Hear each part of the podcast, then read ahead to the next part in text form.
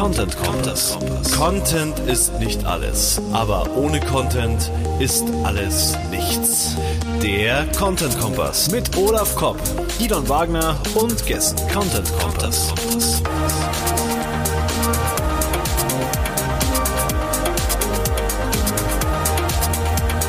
Content Kompass. Content Kompass Folge 5. Olaf Kopp aus Hannover, Gidon Wagner aus München am Start. Ganz trocken steigen wir ein. Genau. Hallo, willkommen. Zu Gast nachher oder in der heutigen Sendung unser Hauptgast Miriam Löffler, äh, Buchautorin von Think Content. Wir sind gespannt, aber vorab, wie immer, unsere Links, die wir für euch rausgesucht haben. Genau. Äh, wir fangen da mal an mit einem Link und zwar von Luna Metrics. Das ist ein Blog, der beschäftigt sich mit in erster Linie mit Google Analytics und Webanalyse.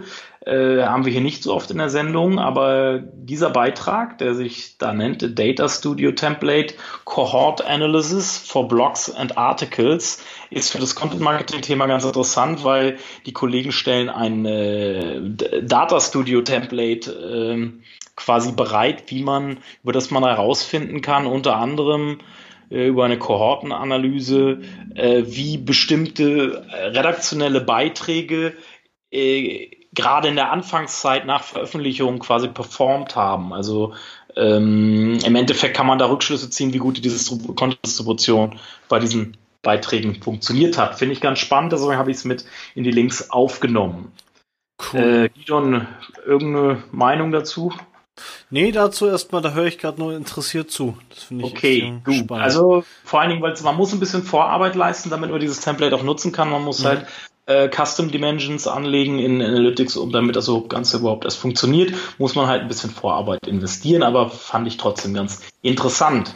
Der zweite Link ist von Statista, der da trumpft eine Überschrift, eine Headline, die vielleicht etwas übertrieben ist mit dem Titel Print schrumpft unaufhaltsam. Ähm, was da dargestellt ist, eine Statistik der großen deutschen Zeitungen, was die Auflagenzahlen von 2010 bis 2018 angeht. Da geht es wirklich bei allen großen Zeitungen, Bild, Süddeutsche Zeitung, FAZ, Die Welt, Handelsblatt, äh, stetig bergab mit den Auflagezahlen von 2010 bei noch 4 Millionen bis äh, 2018 äh, noch bei gut 3 Millionen. Und das äh, parallel eigentlich bei allen Zeitungen weg. Sprich, die Überschrift ist nicht ganz richtig. Print schrumpft unaufhaltsam, äh, sondern Zeitungsauflagen schrumpfen unaufhaltsam wäre vielleicht etwas präziser, form präziser formuliert. Finde ich aber trotzdem ganz interessant, deswegen habe ich es auch hier, nehmen wir es auch in die Shownotes mit auf. Ja. Ähm, was sagst du zu dem Thema? Ähm, also, wir haben jetzt gerade einen neuen Kunden, das ist so ein, so ein Online-Shop und die äh, liefern halt Rezepte mit den Lebensmitteln, die sie halt verschicken mhm. mit und äh, das ist gedruckt und das finde ich extrem cool. Das finde ich irgendwie schade, wenn das nur als äh, Newsletter rausging. Ähm, äh, ich finde halt die Ergänzung Print und Online total spannend. Also so dieses mhm. Online versus Print finde ich irgendwie ziemlich langweilig. So, dass immer weniger gedrucktes verkauft wird. Ja, Mai äh, äh, liegt vielleicht daran, dass halt immer mehr online konsumiert wird. Ja, klar. Also ist halt die Frage so, so what für mich so. Und jetzt, was passiert? Also äh, man sieht, es folgt daraus nicht automatisch dass die Budgets anders verteilt werden. Das folgt daraus nicht automatisch. Äh, Habe ich zumindest nicht das Gefühl, dass das irgendwie proportional zum abnehmenden Printmarkt irgendwie geschiftet wird zu digital. Oder hast du da andere Erfahrungen?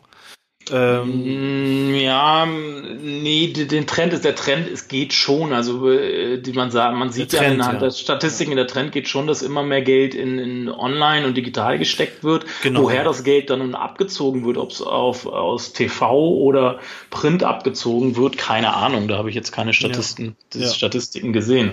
Äh, was noch, was aber wichtig nochmal ist, ist, pauschale Aussagen sind, wie ich mein Lieblingssatz, pauschale Aussagen sind meistens falsch.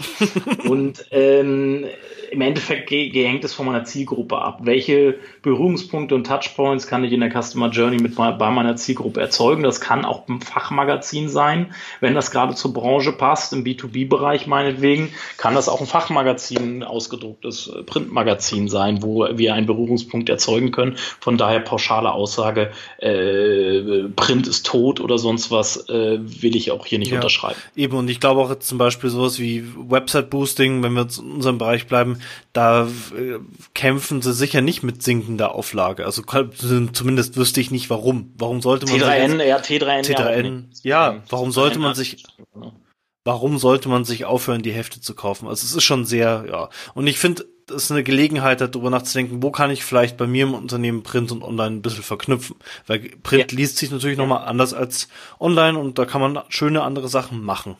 Und vor allem die Brücken schlagen, dass du, dass man, dass die, die Printwerbung natürlich irgendwie auf eine Landingpage oder oder, oder überhaupt auf eine, ein, ein digitales Medium einzahlt, wo man dann denjenigen aufnehmen kann, messen kann und wieder weiterverfolgen kann. Irgendwie.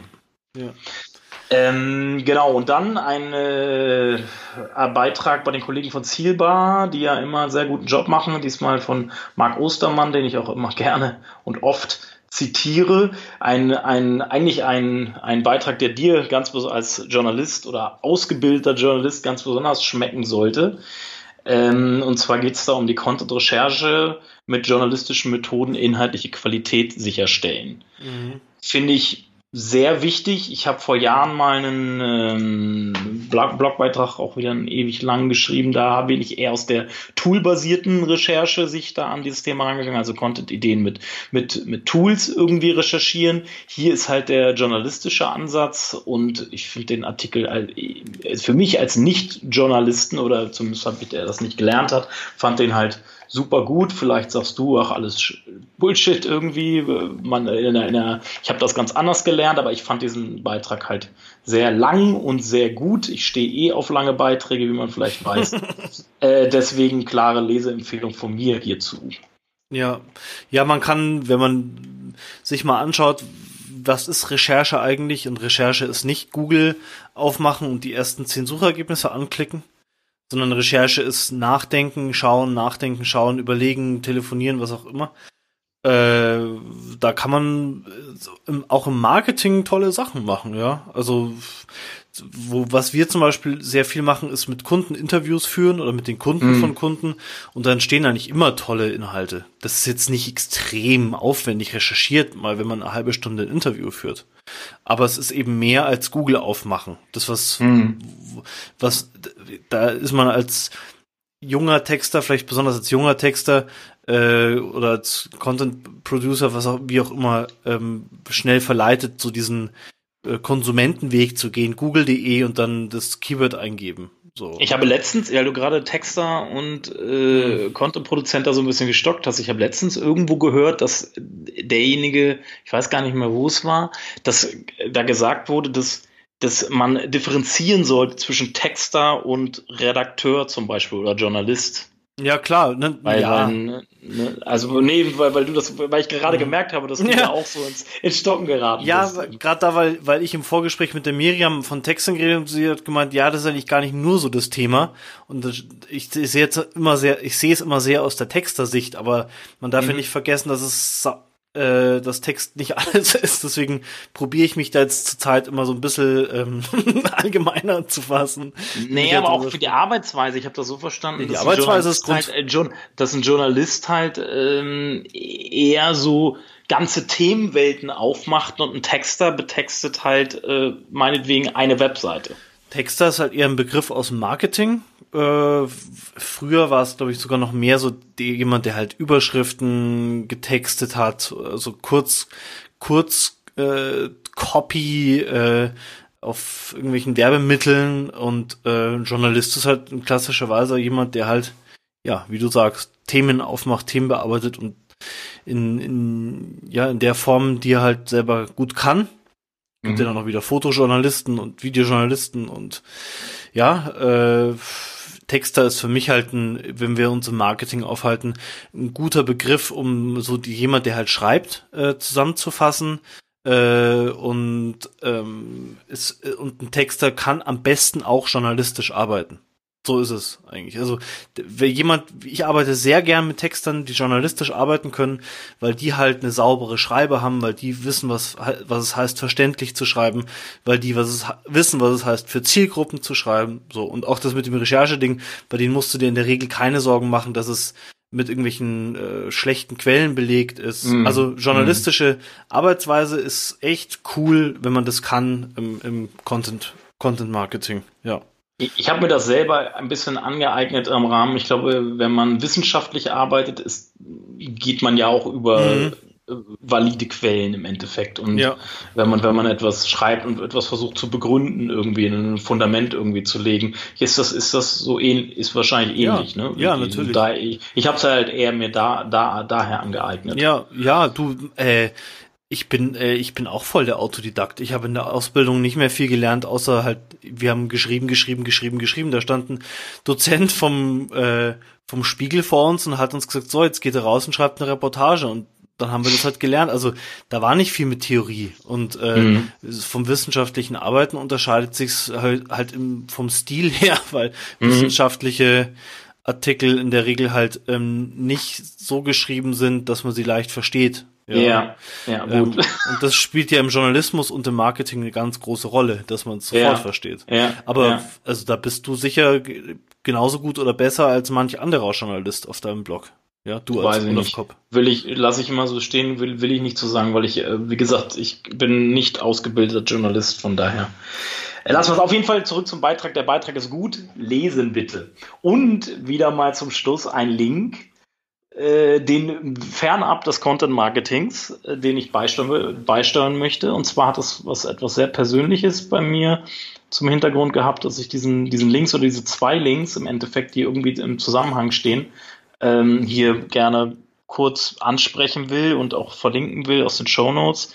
Da geht es um das vegetative Nervensystem und wie Stress dieses vegetative Nervensystem aus der Balance bekommen kann. Ich habe es selber schmerzlich erleben müssen vor ein paar Jahren, als ich durch la lange Jahre andauernden Stress, der auch nicht weniger wurde, sondern immer mehr wurde und ohne Pause da war, äh, quasi mein vegetatives Nervensystem so aus der Balance gekommen ist, dass ich psychosomatische Symptome bekommen habe. Mhm.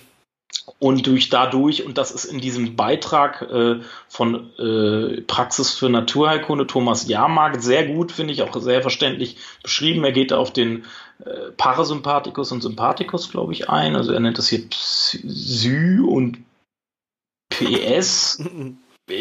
ist dadurch ein bisschen schwieriger zu lesen, aber ich denke super interessant und dadurch im direkten Zusammenhang dazu steht auch der zweite Link, wo es darum geht, um den, um einen bestimmten Muskel, den wir in unserem Körper haben, und zwar den Psoas-Muskel.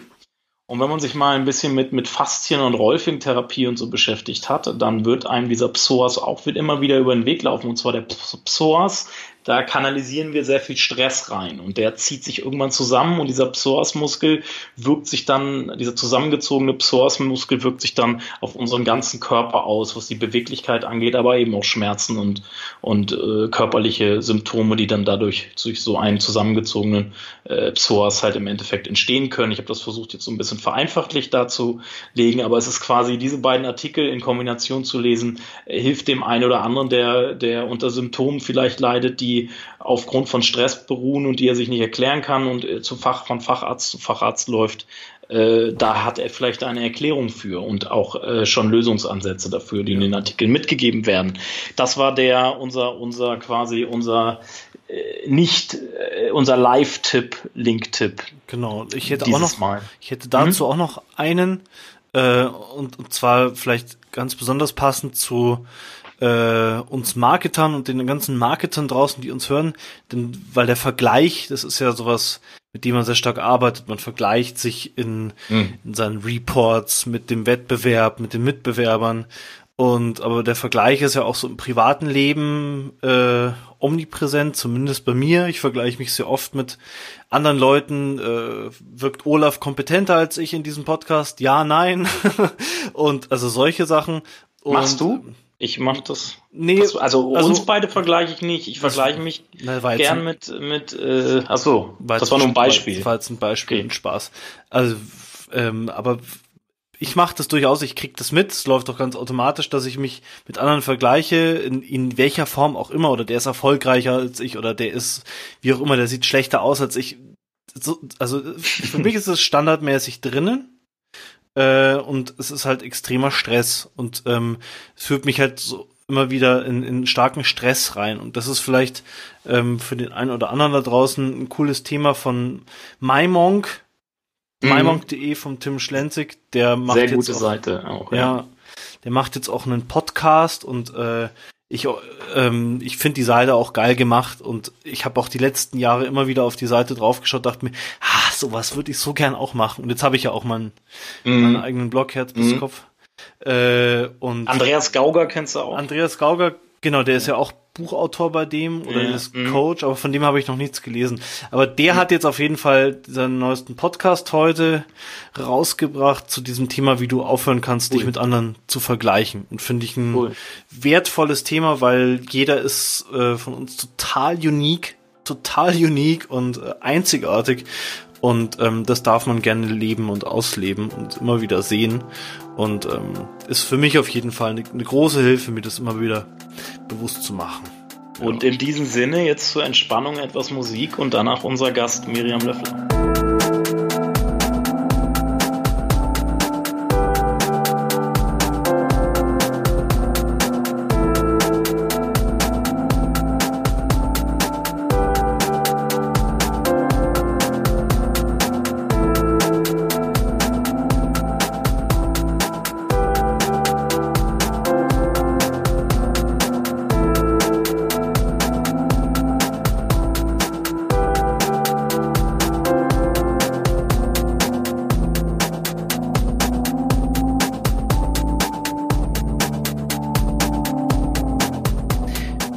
Miriam Löffler, herzlich willkommen zur fünften Folge Content Compass.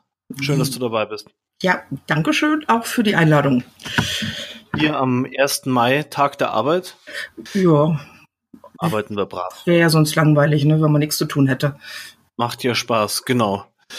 Ähm, Miriam, die meisten, oder ich denke mal, viele kennen dich über dein Buch Think Content. Mhm. Content mit 600, 600 Seiten, stimmt das? 600 Seiten war es, so, so Pi mal Daumen, ja. Mhm.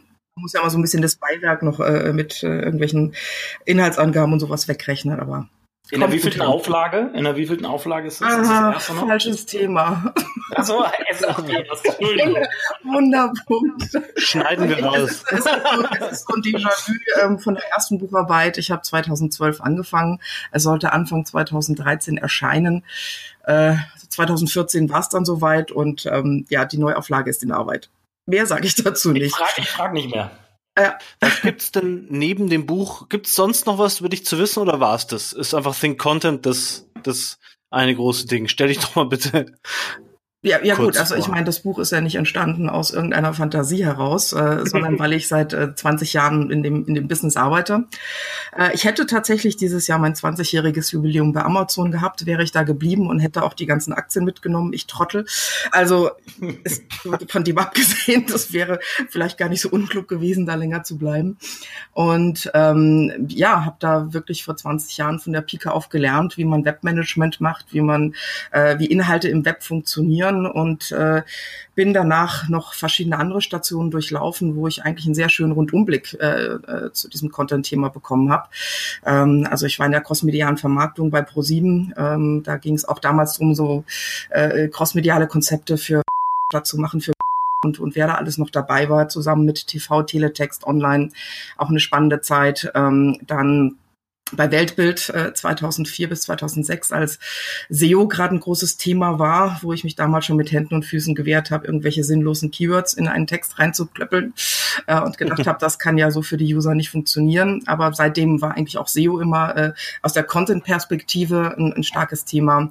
Damals ähm, hat es natürlich noch so funktioniert, ne? Äh, ja, natürlich, aber nicht, weil Google das wollte, sondern wir wissen ja alle warum, ne? weil einfach äh, äh, zwölf Jahre in Hirn nachprogrammieren dauert halt so ein bisschen und äh, da hat man die Lücken ganz gut gefunden.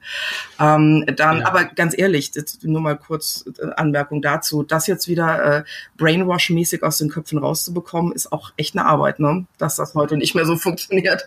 Das ist fast eine Lebensaufgabe hier. Mich, mich wundert das aber immer noch, dass, äh, dass Leute immer noch an solchen äh, alten Regeln, die schon eingestaubt sind, immer noch festhalten, man immer wieder dieselben Fragen immer die, noch beantworten müssen. Die meisten, die meisten, mit denen ich zusammenarbeite oder die ich in den Seminaren habe, kriegen klassisch noch Keywordlisten von den Agenturen und die Ansage, wenn ihr Texte oder Content verfasst, arbeitet mit den Keywordlisten. Und da ist dann eigentlich schon die Kommunikation äh, auf die schiefe Bahn geraten, sag ich jetzt mal, ne? weil, weil das ja der völlig falsche falsche äh, äh, Ansatz ist, da mit dem Kunden ins Gespräch zu kommen. Ja.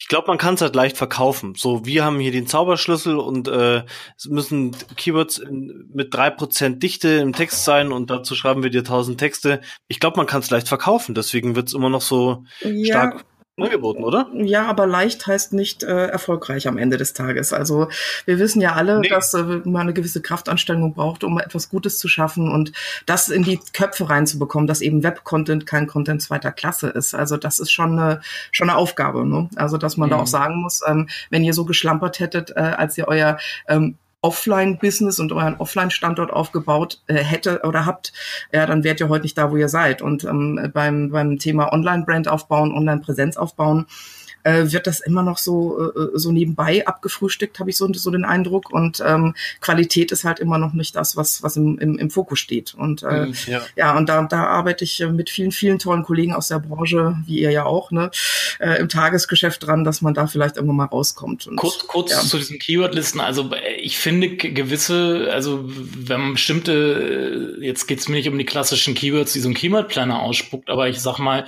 wenn es in Richtung Semantik geht, können diese aber schon für einen Texter auch eine Hilfe sein, aus welchen Perspektiven und welche Themen sie noch aufnehmen können in einem Text. Ja klar, sie sollten aber auch genauso gesehen werden als Recherchesupport, ja, genau, als, genau. als klassisches Service, dass man sagt, hey, ich genau. habe einen Recherche, Rechercheservice, aber so ähm, deine Aufgabe ist immer noch ein Ziel zu formulieren, ein Textkonzept zu erstellen und auf das Ziel hinzuarbeiten mhm. und dir dann äh, die ähm, Themen natürlich auch rauszusuchen, die dein Ziel unterstützen. Ähm, diese Denkleistung, die muss ich natürlich auch weiterhin machen. Auf also jeden da, Fall. Und aber das Problem ist auch, dass es ja gar nicht mal unbedingt von den Mitarbeitern kommt. Die stöhnen darunter. Das ist meine Erfahrung. Die mögen, die wollen das gar nicht. Ja, die fühlen, fühlen, fühlen sich von den Listen eher gegängelt, sondern dass äh, tatsächlich dann im Nachgang, wenn die Texte fertig sind, sie nochmal immer wieder darauf hingewiesen werden, dass sie nicht genug äh, Keywords aus diesen Listen verwendet haben. Und mm. ich meine, wenn das noch gang und gäbe ist, also, also brauchen wir uns über manche Ergebnisse einfach auch nicht wundern. Also vielleicht mal zusammengefasst, ähm, man, sobald ein Texter anfängt, nach den Ziel, nach den Keywords zu schreiben und nicht mehr nach dem Nutzer im Auge zu haben, läuft irgendwas schief. Die äh, Keywords sind halt nur Unterstützung, wie du auch gesagt hast. Also genau, und die kann ich mir auch ohne SEO-Agentur, es gibt so viele Tools wie Hypersuggest, ähm, Answer the Public, ich kann selbst googeln, ich kann die ähnlichen suchverwandten Begriffe mir anschauen, ähm, ich kann semantische Begriffe analysieren, also rein theoretisch kann, kann ich als Content-Produzent da auch schon viel machen, ja, also ähm, und, und mir die Wettbewerber ausziehen auf, auf die Worte. Also ich kann ja jede, jede Wettbewerberseite ähm, beispielsweise mit SEO euch äh, komplett ausziehen, ja, und mhm, ähm, ja. das würde ich als Service sehen, dass ich solche Listen bekommen, aber in zwei, drei Schritten habe ich da auch schon ganz gut mal eigene Recherchen gemacht. Ne? Mhm. Natürlich, die großen Tools können einem da noch auf Masse mehr, mehr rausschmeißen. Das möchte ich gar nicht jetzt hier in Frage stellen. Sonst kriege ich von irgendwelchen SEOs wieder einen auf den Deckel. Nein, aber guck dir mal, ich gebe dir mal eine kleine, eine, kleine Empfehlung. Miriam, wenn, wenn du, hast du mal Termlabs angeguckt? Nee, kenne ich nicht. Guck da, guck dir das ruhig mal an. Das ist schon ein ziemlich mächtiges Text-Tool. Nicht nur was diese TF-IDF-Keywords von Grund aus ein TF-IDF-Tool, aber es geht weit darüber hinaus und ist halt äh, wirklich nur textorientiert. Also würde ich mir, ich kann dir sonst, kann ich sonst auch mit dem Thomas zusammenbringen. Vielleicht gibt er, der gibt dir mit Sicherheit mal einen kostenlosen Te äh, Test-Account für. Cool, ein Podcast, bei dem ja. ich was lerne. Weiter so.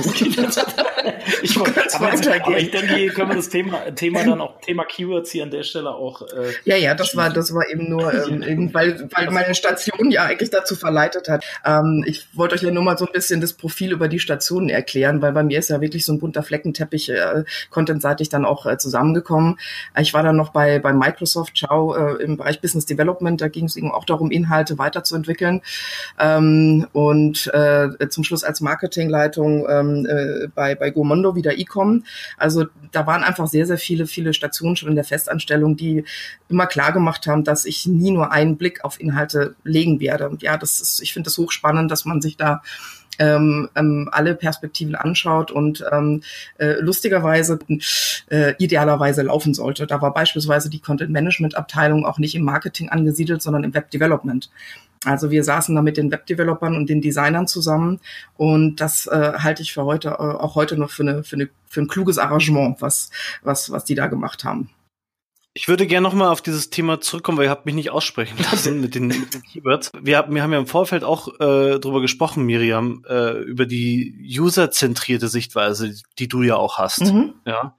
Ähm, und ich finde, das Thema SEO äh, kommt entweder zu gut weg oder zu schlecht, je nachdem, mit wem man spricht. Hm, ich, ich möchte, bin, ich, ich möchte. Bin, und ich bin so, äh, ich bin so in der Mitte. Ich sage nämlich, je mehr ich Keywords habe, nicht, desto mehr kann ich da irgendwie in den Text stopfen. Aber für mich ist das ein Tool, um die Zielgruppe zu verstehen. Ich, Was tippen die ein? Und je genauer, je, je granularer da die Daten sind, desto besser verstehe ich einfach meinen, den Leser, den ich vor mir habe. So, ja. so sehe ich das. Also ich und dann kann man mit den Daten machen, was man möchte. Ja, also ich, ich nehme immer das Bild eines Profilers. Also für mich ist SEO Profiling in die Hirne der User eintauchen. Und die Möglichkeit gibt mir SEO. Aber ähm, das heißt, Google gibt mir die Möglichkeit, an diese Daten zu kommen in, diesen, in dieser Form. Aber ähm, ich komme ja noch aus so einer Vor-SEO-Phase. Ich bin ja ein bisschen bisschen älter. Und ähm, wenn man sich den, diese, diese immer wechselnden 200 Parameter des Algorithmus anschaut, dann sieht man einfach auch, dass Google äh, so ein Stellvertreterbegriff auch ist, der die Berechtigung sicherlich hat und in dem sich so ziemlich alle Regeln für sauberes Programmieren, äh, alle Regeln äh, des Content Managements und auch des Online-Marketings in irgendeiner Form widerspiegeln. Also hat Google das eigentlich ganz clever gemacht, äh, ja, sich diese Learnings, die in den ersten Jahren Internet da waren und die jetzt auch immer wieder dazukommen, zu eigen zu machen und die in einen Algorithmus zu packen. Und insofern sehe ich SEO auch als eine disziplinarische Maßnahme, äh, ja, äh, äh, die äh, den Webseitenbetreibern aufgedrückt wird, damit sie endlich mal gescheiten Webcontent machen oder überhaupt gescheite Webseiten mhm. machen. Ja, weil SEO, ich halte mal fest, SEO ist eine disziplinarische Maßnahme. Finde ich gut. Ja, ganz ehrlich, also ich, ich lache immer, wenn neue, neue Schwerpunkte rauskommen, von wegen, ah, jetzt Anfang des Jahres, Mobile Speed wird im Ranking höher bewertet. Dann, dann gucke ich mir, ich mache jede Woche nichts anderes, als Seiten zu testen, auch im Vorfeld mhm. von Workshops oder Seminaren. Und habe zum Teil Ladezeiten von 17 bis 32 Sekunden. Mhm und dann wundert man sich, dass mhm. Google irgendwann mal sagt, hey, PageSpeed wäre schon wichtig. Ja, ich meine, wenn er so viele grottige mobile Seiten bekommt, dann muss er uns ab und zu einen auf den Deckel bekommen. Und so hat er das die vergangenen Jahre eigentlich, man muss sich im Vorfeld immer so anschauen, wo die Webseitenbetreiber gerade so ihre Schmerzpunkte haben und kann eigentlich immer sicher gehen, dass Google da dann früher oder später äh, äh, so ein bisschen seinen, seinen Daumen drauf legt. Ne? Mhm, aber, aber deswegen immer, ist es immer auch ein bisschen PR dabei. Also das Thema PageSpeed, also PageSpeed ist für mich mehr Usability als SEO. Ähm, weil ich habe noch nie eine Seite gesehen, natürlich, wenn, wenn eine Seite wirklich 30 Sekunden lädt, dann ist es natürlich arg, dann, dann ist es nicht nur aus SEO-Sicht arg, dann ist das wirklich aus äh, allgemein aus Nutzersicht ziemlich, ziemlich blöd. Aber ich habe noch nie eine Seite gesehen, die, weil sie besonders schnell ist, von Seite 2 auf Seite 1 gesprungen ist. Nee, nee, natürlich ist es ein Usability-Aspekt, mhm. aber das ist ja eigentlich auch einer der, der Hauptprobleme, dass wir da auch äh, äh, viel zu viel, äh, äh, auch wieder viel zu viele Schwachstellen haben ne, beim Ausspielen von Content. Ja, das ist auch einer meiner Themen, wo ich, äh, wo ich die Kunden immer nerve, äh, dass es ja schön ist, wenn sie Inhalte haben, aber wenn die nicht gelesen werden oder nicht gefunden werden oder in irgendeiner Form nicht zugänglich gemacht werden, dann haben sie die Inhalte einfach umsonst produziert. Absolut. Ja, und der Aspekt, der fällt halt wahnsinnig oft hinten runter. Weil halt auch das Know-how fehlt. Und ähm, äh, ich, ich habe ein wahnsinnig hohes Anforderungsprofil an, an Leute, die Content erstellen. Und ein Grundverständnis für Usability und Design ist zwingend. Ja, das muss einfach mit dabei sein. Und äh, äh, sonst kann ich das auch mit Agenturen nicht richtig steuern. Also das ist mal so die Fehlannahme, wenn ich für irgendetwas eine Agentur habe, dann kümmern die sich ja schon um alles. Ja, und äh, das ist halt nicht so. Eine Agentur ist auch manchmal nur so gut, wie sie gesteuert wird und geführt wird. Und dafür mhm. braucht es aber auch eine Fachlichkeit auf Augenhöhe, also auf Firmenseite, ähm, damit die überhaupt in, in irgendeiner Form äh, fachlich richtig äh, mit der Agentur gemeinsam ein Ergebnis erarbeiten können. Ja. Nach deiner Meinung, was können Agenturen im Content Marketing leisten und was sollte in jedem Fall durch das Unternehmen selbst geleistet werden? Also ne, auf jeden Fall sollte das Unternehmen Ressourcen haben, um etwas, was von außen angedockt wird, weiterführen zu können. Ähm, und, und das kann ich jetzt nur so pauschal sagen, weil das natürlich auch eine sehr offene Frage ist. Das hängt immer wieder an grundsätzlich von der Größe, vom Budget, von, von, von, von der Langfristigkeit der Zusammenarbeit, wie dann vielleicht verschiedene Konstellationen bestmöglich zusammenwirken. Aber ähm, was halt nicht funktioniert ist, ist nur eine Kampagne oder eine Idee von außen anzudocken, wenn sie innen nicht weitergeführt wird. Man braucht auch Leute, die ähm, ähm, viel Projektmanagement machen, die das Tracking monitoren, die dann auch mal Feedback an die Agentur zurückgeben oder äh, dass dann auch im Tagesgeschäft dann auch mal ähm, Leute sich um, um das kümmern, wenn vielleicht User-Generated Content auch im Spiel ist, äh, was von außen da eingespielt wird. Ne? Dass das dann auch moderiert wird und kommentiert wird oder auch ähm, optimiert wird, je nachdem, was da für Bedürfnisse sind. Und das kann eine, eine Agentur von außen alleine nicht leisten. Ja, da gibt es mhm. ja so ein Beispiel, ähm, da habe ich mal auf einem Event äh, Kollegen ähm, zumindest mal ihren Case teilen sehen oder hören, ähm, dass äh, diese, diese, ähm, wie hieß das denn? Ach, der hat äh, so eine Kampagne gemacht mit Bloggern und hat die weltweit in die ähm, einzelnen Niederlassungen geschickt und die sollten halt dann über die ähm, Erlebnisse bloggen und es war alles wahnsinnig toll angekündigt. Es gab die Owned Media, es gab User-Generated Content, es wurde auch schön geseedet, alles wunderbar. Ähm, das Problem war nur, dass das das Konzept war und dass das das Thema äh, von der Agentur quasi auf die Füße gestellt wurde und dann ans Unternehmen übergeben wurde. Und als dann die ganzen Blogbeiträge kamen und äh, der ganze Content von den Bloggern in oder von den Schülern oder wer auch immer das war, zurückkam, war die Content-Qualität halt ziemlich mies. Ja, und dann waren intern die Ressourcen nicht da, um das dann zu optimieren und richtig dann auch äh, äh, zu führen. Und in dem Moment war das Ganze dadurch, dass die Inhalte, die äh, da, dabei generiert wurden, einfach wertlos. Ja, und äh, deswegen sage ich immer, man muss halt gucken, dass äh, was ist von außen möglich und was bedeutet es, wenn man das gemacht hat, äh, für die internen Ressourcen, was braucht man zur Agentursteuerung, zur Evaluierung, was kommt zurück an Content, ja, wie muss man Qualität monitoren und dann entscheiden, ja, wer, wer kann was wie beisteuern. Mhm, okay. Ja, und dafür müssen die Agenturen auch, finde ich, sehr stark ins Unternehmen eingebunden werden. Idealerweise auch einmal die Woche oder einmal im Monat mindestens, je nachdem, wenn die äh, nicht vor Ort sind, äh, bei den Themenplan-Meetings dabei sein. Äh, vor allen Dingen bei Firmen, die mit mehreren Agenturen arbeiten, müssen die Agenturen auch untereinander sich irgendwie grün sein und an den Tisch setzen. Also da muss sehr viel auch vom Unternehmen, äh, sage ich ja, müssen die Agenturen stark geführt werden, was noch nicht unbedingt immer der Fall ist. Im Gegenteil. Wie stehst du zu dem, Bitte? Wie stehst du zu dem Thema, dass äh, Content-Produktion eher ein Inhouse-Thema oder eher ein Agenturthema? Auch das ist von Fall zu Fall äh, unterschiedlich. Also es kommt darauf an, ob ich ein, äh, eine Travel-Site bin oder eine, eine Shop-Seite, wo ich im großen Stil Produkt- oder sonstige Texte äh, brauche, die man jetzt nicht mal wieder neu einbriefen muss, oder ob ich ähm, eine komplett eigene Corporate Language entwickeln möchte und da in irgendeiner Form interne was aufbauen möchte und, und da vielleicht auch Redakteure braucht, die es in-house immer wieder weiter pflegen. Also ich habe das schon mal äh, bei einem Kunden über anderthalb Jahre begleitet und da wussten wir am Anfang auch nicht, welches Modell das Richtige ist und haben einfach alle Modelle evaluiert. Also sprich, wir haben uns angeguckt, wie wäre es, wenn wir bei den Freelancern aufstocken, wenn wir intern aufstocken, wenn wir ähm, äh, eine, eine Premium-Content-Agentur nehmen, wenn wir Crowdsourcing machen. Ähm, das wurde alles evaluiert äh, und im ersten Schritt gab es aber ein, ein Ressourcen und äh, Aufwandsaudit, sage ich jetzt mal. Also sprich, man hat erstmal überlegt, wie viel Content wird überhaupt im Schnitt äh, äh, produziert. Und dafür habe ich fast jeden Mitarbeiter interviewt, um herauszufinden, was haben die denn den ganzen Tag auf dem Tisch. Ja, und da geht es eben nicht nur darum herauszufinden, dass man mal für einen Produkttext so und so lange braucht oder für einen Blogbeitrag, sondern das Ganze äh, organisatorische ringsrum, wie viel Zeit hocken die in Meetings, wie viel Zeit brauchen die fürs Agenturcontrolling, ähm, wie schnell kommen die an ihre Informationen, das muss man ja alles einrechnen.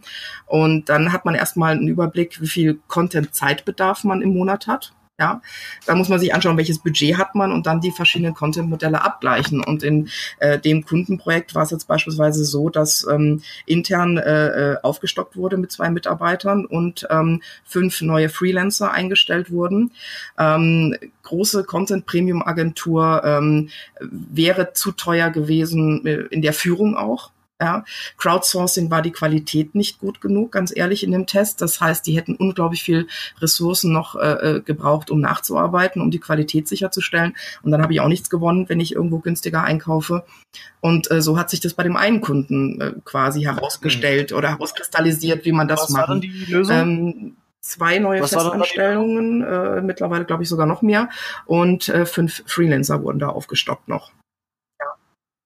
Okay, also wenn dich jetzt jemand fragt, was ist der beste Weg, Content zu produzieren als Unternehmen, sagst du, das gibt es keine allgemeine nee, da muss Antwort. Ich erstmal, das ist ja, eh, das ist ja eh mal, alle suchen bei allen, alle suchen ja nach äh, Schablonen in allen Bereichen und die Faktoren sind klar, wie viel Content produziere ich im Monat, ja, auch mal herauszufinden, wie viele Stunden das sind und nicht nur ähm, Anzahl der Texte, sondern wirklich die komplette Zeit, die ich brauche für die Pflege in den Tools, für das Organisatorische, für die Briefings, für die Meetings.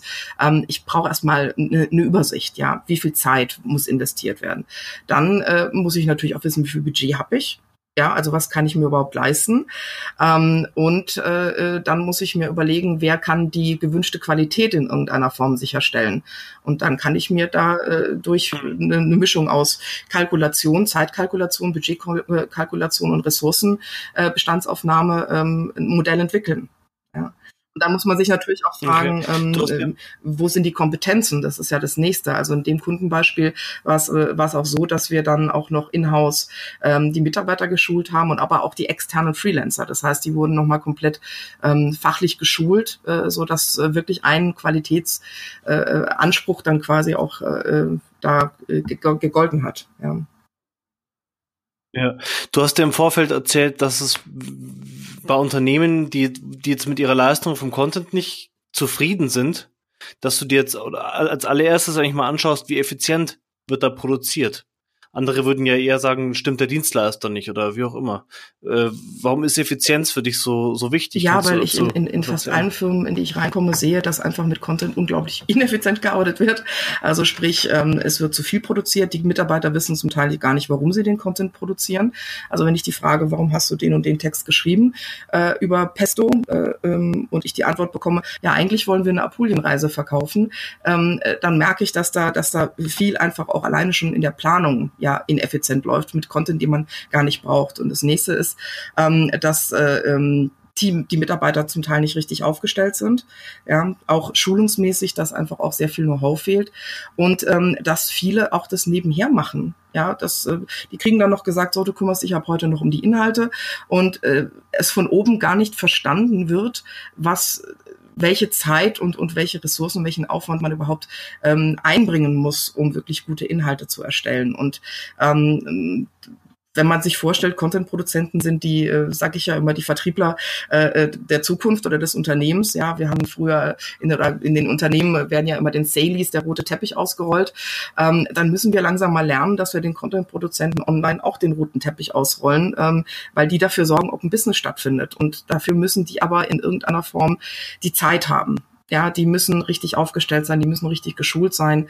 Ähm, und ähm, so wie das momentan so passiert, auf Zuruf, unstrukturiert, unkoordiniert, zum Teil doppelt und dreifach, Inhalte werden nicht kuratiert, es wird ständig wieder was neu produziert, ähm, statt einfach mal zu gucken, was haben wir denn, was können wir recyceln, was können wir kuratieren, weil überhaupt kein Überblick da ist. Das ist alles unterm Strich ineffizient. Ja, und dann, dann kann man eigentlich auch äh, Monopoly-Geld in die Hand nehmen und einen Schein nach dem anderen abfackeln und ähm, äh, sagen, so wie ihr das gerade macht, äh, macht das keinen Sinn.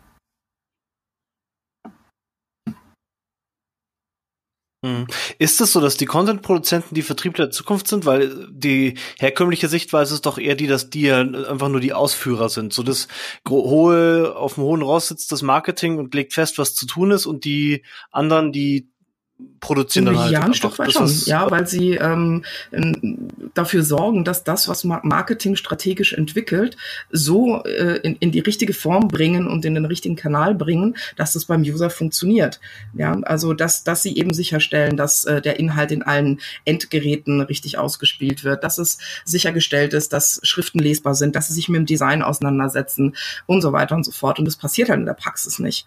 Ja wenn ich, wenn ich alleine schon, wenn ich alleine schon die Leute manchmal frage, ähm, schaut ihr euch eigentlich, wenn ihr eure ähm, Seiten produziert, die Sachen mal auf dem Smartphone, auf dem Tablet und auf dem Desktop nacheinander an, kriege ich zu 80 Prozent der Fälle ein Nein. Und ähm, das Marketing hat auch echt viel anderes auf dem Tisch. Mal ganz ehrlich, das Marketing hat richtig, richtig viel Arbeit auf dem Tisch. Und ähm, idealerweise klar Strategie, Konzeption, aber wenn es dann darum geht, die richtige mhm. Ausspielung sicherzustellen, ja, ähm, dann haben die Produzenten da schon einen sehr, sehr hohen Stellenwert, ja, weil sie dann letztendlich entscheiden, findet ja die Kommunikation richtig statt oder eben auch nicht. Gidon, ähm, vielleicht kurz aus meiner Erfahrung, meinen Eindrücken, die ich habe. Also erstens sitzt nicht immer das Marketing auf dem hohen Ross, sondern teilweise der Vertrieb. Also der Vertrieb ist teilweise gefühlt, hat mehr Einfluss als das Marketing. Es hängt natürlich immer von Unternehmen zu mhm. Unternehmen unterschiedlich, wie das halt strategisch da aufgehangen ist. Aber was wir aber auch immer mehr bemerken, dass der Vertrieb immer häufiger das Thema Content Marketing anstößt eigentlich, weil die merken auch, dass, mhm. dass es man über Beratung gerade im B2B-Bereich besser verkaufen kann als über klassisch Sales wenn wir über mhm. Beratung mhm. sprechen, ist die Brücke zum Content Marketing ziemlich äh, klar gegeben. Ja. Ja. Miriam, was würdest du, wenn du sagst, rollt den Content-Produzenten den roten Teppich aus, was würdest du denn jetzt ähm, einem Unternehmen, einer Agentur oder auch jemanden, der das selber produziert, äh, empfehlen, was die anders machen sollen? Also Kannst du das in wenigen Worten sagen? Na, die, soll, die, sollen, die sollen denen einfach auch schon mal die, die, Rahmenbedingungen geben, die sie brauchen, um vernünftig zu arbeiten. Also wenn man viel schreiben muss und man sitzt in einem lauten Großraumbüro oder wenn man eigentlich auch viel schreiben muss und man weiß nicht, warum man schreiben muss, ähm, dann oder man hat auch keine vernünftigen Budgets für, für Bilder oder kein gescheites Bilderkonzept, da kommen ja viele äh, Faktoren zusammen. Also die ganzen Rahmenbedingungen, ähm, äh, die, die einfach schon mal wichtig sind, dass man die mal angeht. Ja, dass man sagt, ähm, äh, und dafür muss sehr viel geschult werden werden, weil unter anderem auch oft mal ein Verständnis gar nicht da ist, wie viel Zeit man mhm. braucht, um etwas vernünftig zu machen. Ja, also dieser Zeitbedarf. Und ähm, wenn ich einen richtig guten Text machen möchte, wenn ich mal äh, äh eine richtig schöne Landing machen möchte mit, mit, mit einer schönen Text-Bild-Kombination, wenn ich noch eine Grafik anfertigen lassen möchte, dann, dann brauche ich halt auch ein bisschen Zeit dafür. Und dann geht es halt nicht nur schnell, schnell. Das Problem, das wir im, im, im Online-Business haben, ist, ähm, dass dieser Druckunterlagenschluss von sechs Wochen weggefallen ist, ja, den wir ja im Print haben, ja, wo sich Leute wirklich immer äh, ausführlichst Zeit genommen haben, über den kleinsten Flyer fünf Stunden zu diskutieren. Und weil wir eben sehr schnell in einem Content-Management-System auf den Go-Live-Button drücken können, ähm, ist, ist da ein völlig verschobenes Bild äh, entstanden, ähm, wie guter Content entsteht. Und der, der braucht halt auch eine entsprechende Zeit. Ja. ja? Und äh, Rahmenbedingungen sind eben auch Zeit, es sind auch Ruhe, es ist auch äh, Skills, ja, dass man Mitarbeiter auch weiter schult ähm, und äh, dass man auch klare Rollen definiert, dass man einfach auch sagt, ähm, es gibt klare Rollen, der eine kümmert sich um das, der andere äh, macht vielleicht noch ein bisschen Qualitätssicherung, der dritte orchestriert das im Themenplan-Meeting, dass einfach auch so ein, so ein, so ein Rollenverständnis besser rausgearbeitet wird. Kurze, mhm, ja, ja. Kurz. also zu viel Druck zu viel Druck äh, auf die Kreativen äh, sozusagen ist das Problem oder ein großes Problem. Ja, unnötiger Druck und vor allen Dingen die meisten wissen ja auch gar nicht, warum sie es tun. Also es ist ja auch eine Motivationsgeschichte. Ich sage immer ja. äh, den Leuten, die sollen sich erstmal wieder in ihre Firma oder in ihre Produkte verknallen, bevor sie in irgendeiner Form versuchen, da äh, äh etwas äh, drüber zu schreiben oder was zu machen, weil ähm, die Begeisterung und die Leidenschaft, die ich für etwas habe, die kommt dann auch rüber, ja, wenn ich das dann auch wirklich mhm. äh, in Worte fasse. Und ähm, diese Liebe wird aber nicht wirklich gefördert, viel, mhm. vielfach. Ähm, also sprich, dadurch, dass man eben auch kein Content Controlling hat beispielsweise, wo man mal einfach Zahlen teilt. Ja, wenn ich die Content-Produzenten manchmal frage, Habt ihr Zugriff auf Unternehmenszahlen? Habt ihr Zugriff auf Reportings? Wisst ihr denn überhaupt, was eure Webseite leistet, mhm. für die ihr arbeitet? Ja, dann kriege ich meistens mhm. ein Nein. Ja, und wenn die verstehen würden, was sie da eigentlich mhm. ähm, mitgestalten und, und, und welchen, welchen Wert sie da eigentlich mit einbringen, also sprich die Wertschätzung, ja, die da eigentlich mhm. auch mit drin wäre, ähm, dann wäre auch schon mal viel, viel gewonnen. Ja, das ja. ist einfach so eine äh, äh, Sache, die, die, ähm, die langsam in Unternehmen auch mal so ein bisschen ankommen muss. Eine Wertschätzung und dafür brauchen die Informationen. Sie brauchen auch ein bisschen den Rückhalt, das Skillset, den, das man ihnen gibt und ähm, äh, natürlich auch äh, äh die Gründe Gründe, warum sie etwas tun. Weil wenn ich Leute da vor mir sitzen habe, die mir knallhart ins Gesicht sagen, ich habe keine Ahnung, für wen ich den Content produziere oder warum ich ihn produziere, ähm, ja, wo soll es dann hingehen? So 99 Prozent der Projekte, die ich mit oder 90 Prozent der Projekte, die ich mitkriege, sind so. Also die Anfragen kommen bei mir, ich weiß nicht, also als freier Texter meiner Zeit kam das so an, hier schreiben, fertig, Briefing und da gibt's nichts zu diskutieren. Ja, klar. Und jetzt auch noch. Also es ist mehr so, okay, jetzt muss halt noch jemand schreiben. So. Und, und also du sagst, holt die Leute mit rein, begeistert die für die Sachen, äh, gebt ihnen Zeit, äh, schaut, dass ihr sie motiviert, das muss Spaß machen. So, du gehst mehr so äh, ja, Team, Teambuilding-Maßnahmen. Ja, natürlich. und das muss aber auch von oben, und da kommen wir zum nächsten Problem. Wir haben wirklich eine, eine ganz, ganz große Führungskrise äh, jetzt in, in, in diesem Change, der ja auch möglich und nötig ist, ja, ähm, wo es jetzt einfach auch Führungspersönlichkeiten braucht, die ähm, äh, das verstanden haben, die auch verstanden haben. Ich glaube, wir haben, Olaf, das weißt du vielleicht besser, ähm, 130 Trillionen Webseiten im Index. Also ähm, da draußen ist eine, ist eine riesen, eine, eine zweite Welt, ja, und eine Website ist nicht mehr nice to have, es ist ein Business Asset. Ja, ich erlebe es, wie Firmen gegen die Wand fahren, ja, die aus dem Google Index rausfallen, die, deren Brand Search nach unten geht. Ähm, kann das wirklich, das kannst du bei ein paar Firmen so die letzten Jahre richtig schön beobachten. Und ähm, das, da muss oben mal langsam der Groschen fallen und dass sie dann auch merken, dass eine Webseite eben nicht jetzt äh, das Liebhaberprojekt vom Chef ist und dass nicht jeder eine Seite wie BMW und Mercedes braucht, weil es absolut nicht äh, die richtige Verpackung ist für deren Webbusiness. Ähm, äh, solange das hm. nicht ist, wird es ja, schwierig. Wie, ja, also da, das ist halt, wie so oft schon gesagt, ich glaube, wir müssen uns da leider mit dem, was diese Führungswechsel oder ich glaube nicht, dass wir uns auf das Umdenken der bisherigen Führungspersönlichkeiten verlassen können. Also die letzte Chance ist der Generationswechsel. Das dauert halt noch, aber es, es, ist, es, ist, es ist tragisch. Es ist tragisch, ja. aber es ist leider in vielen ja, Unternehmen anscheinend nicht anders. Geht es nicht anders. Ja, und dann sage ich halt auch immer, bevor die Leute ähm, Angeschwüre kriegen, sollen sie sich unbedingt Humor antrainieren, wenn sie in dem Business arbeiten. Ähm, weil äh, natürlich äh, äh, kommen wir äh, nicht immer durch. Ne? Ich auch nicht, aber ich versuche es weiterhin. Und ich sage dann halt immer äh, den Mitarbeitern, mit denen ich spreche, lasst uns die Revolution von unten starten, macht alle mit. Ja, geht den Leuten so offen, sagt, Entschuldigung, auf die Nerven. Euren Vorgesetzten fordert Dinge ein, ähm, hinterfragt, ja, ähm, und, und seid nervig, mhm. ja. Und, und äh, dann kann es vielleicht bei dem einen ein oder anderen Mal vielleicht die eine oder andere Tür aufgehen. Natürlich ist es nicht garantiert. Wir haben auch wahnsinnig viele KMUs, die, die Inhaber geführt sind, äh, Familienbetriebe, ja. ähm, äh, die wahnsinnig schwer sich tun, äh, dass äh, zum Teil Vorstände mit 76 einfach das Ruder nicht abgeben wollen und das nicht verstanden haben. Und das tut aber fast weh, weil ähm, heute kann jedes Startup, das von Irland aus sein Business aufbaut, ein, ein 90-jähriges Familienunternehmen an die Wand fahren, wenn es die Nische besser bedient. Ja. Und ähm, das tut mir manchmal noch so ein bisschen weh, wenn ich das sehe und ich denke mir, ach, warum wollt ihr euer Business an die Wand fahren? Macht doch einfach die Augen auf. Und dann sitzt, wie du sagst, dann man sitzt, kommt nicht genau, immer dann sitzen dir die Leute gegen diese, diese, bist dann schon so nah dran, dass du mit dem an einem Tisch sitzt und die, die, anstatt dass sie mal ein bisschen offen sind, hast du immer das Gefühl, sie sind Verteidigungsmodus. Die wissen, glaube ich, dass sie, ich sag mal, dem ist das bewusst, dass eigentlich eine Umdenke stattfinden muss, aber dieses Gewohnheitstier-Ding und nach dem Motto, ja, es hat ja immer schon so funktioniert, ist so festgefahren, dass du die Leute dann gegenüber sitzen, mhm. die ins Gesicht äh, grinsen und du siehst, merkst teilweise richtig, die nehmen dich nicht richtig ernst oder die wollen dich einfach nicht ernst nehmen. Absolut, absolut. Und dann, ähm, äh, ich versuche halt immer zu solchen Terminen mit unglaublich viel Zahlen ausgestattet schon reinzugehen. Entweder frage ich die im Vorfeld ab oder ich gucke, dass ich mir äh, äh, ein paar Sachen selbst organisiere, also mit irgendwelchen Tools, aber natürlich brauche ich auch interne Zahlen und ähm, äh, um einfach auch mal auf eine andere Argumentationsebene zu kommen. Ja, und äh, man kommt bei, bei gewissen Führungspersönlichkeiten nur mit der Zahlenebene weiter.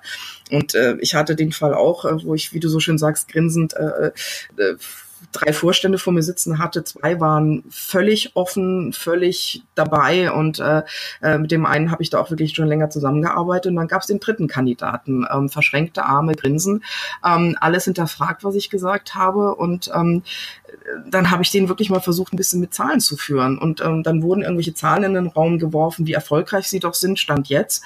Und ich habe nur einfach mal danach gefragt, wie viel unter den Kunden und Abschlüssen ähm, Neukunden sind. Mhm. mhm. Ja, wie da die Quote ist. Ja. Ähm, und die war zwischen zwei und drei Prozent. Und dann habe ich nochmal gefragt, wie er sich denn vorstellt, auf dem Level die nächsten zehn Jahre mit den wegsterbenden Kunden vielleicht weiterzumachen. Also äh, manchmal muss man denen wirklich so äh, ganz plakativ noch ein paar Zahlen mitgeben oder gucken, dass man an die Zahlen rankommt. Ohne Zahlen geht's nicht. Ich meine, ich hasse Mathe wie die Pest. Ich habe Mathe mündlich gemacht im AB. Ja, es ist so. Äh, geht gar nicht, ja, weil äh, ich manche Formeln auch irgendwie nicht verstehen wollte. Aber ähm, und da komme ich jetzt wieder auf meinen ersten Arbeitgeber zurück, ähm, der in zwei Dingen einfach mich unglaublich geprägt hat. Das ist Amazon. Amazon ist ein unfassbar datengetriebenes Unternehmen. Also da war schon vor 20 Jahren, wurde Content evaluiert, getestet. Du durftest nichts äh, produzieren, ohne dass es vorherige Anträge gab, welchen Content die, also die Marketingabteilung musste einreichen, welchen Content sie produziert haben will von der Content-Abteilung ähm, und Ziele hinterlegen, begründen, warum sie die Inhalte wollte. Wenn wir neue Content-Module wollten, musste das, ähm, musste das begründet werden, ja. Und ähm, dann hat man aber anhand der Zahlen aber auch gesehen, was es bringt, Geil. ja. Und das ist eine ganz andere Art, mit mit mit Inhalten zu arbeiten. Und das ist etwas, ähm, deswegen habe ich Zahlen gelernt zu lieben. Ja, das was mein Mathelehrer heute, der wird aus allen Wolken fallen, wenn er das hört. Aber ähm, ohne Zahlen kommst du auch bei schwierigen äh, äh Kunden nicht weiter. Das ist eine. Und das andere, wenn auch da wieder Richtung Jeff Bezos, ja, start with the customer and work backwards. Ähm, auch da hat er einfach brillant verstanden, dass der Kunde immer im Fokus stehen sollte und du nicht äh, so arbeiten solltest, dass irgendeine Abteilung eine Idee hat, wir setzen es mal um. Ach, und dann wundern wir uns im Endeffekt, warum es nicht funktioniert hat, weil einfach der ganze Ansatz schon vom Start weg falsch war, weil der User nicht im Mittelpunkt stand.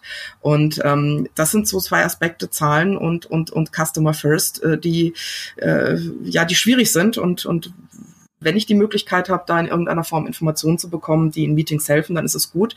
Aber ich bin ehrlich, in den meisten Fällen scheitere ich auch, weil man Beratungsresistenz einfach immer noch nicht heilen kann. Ja. Mhm.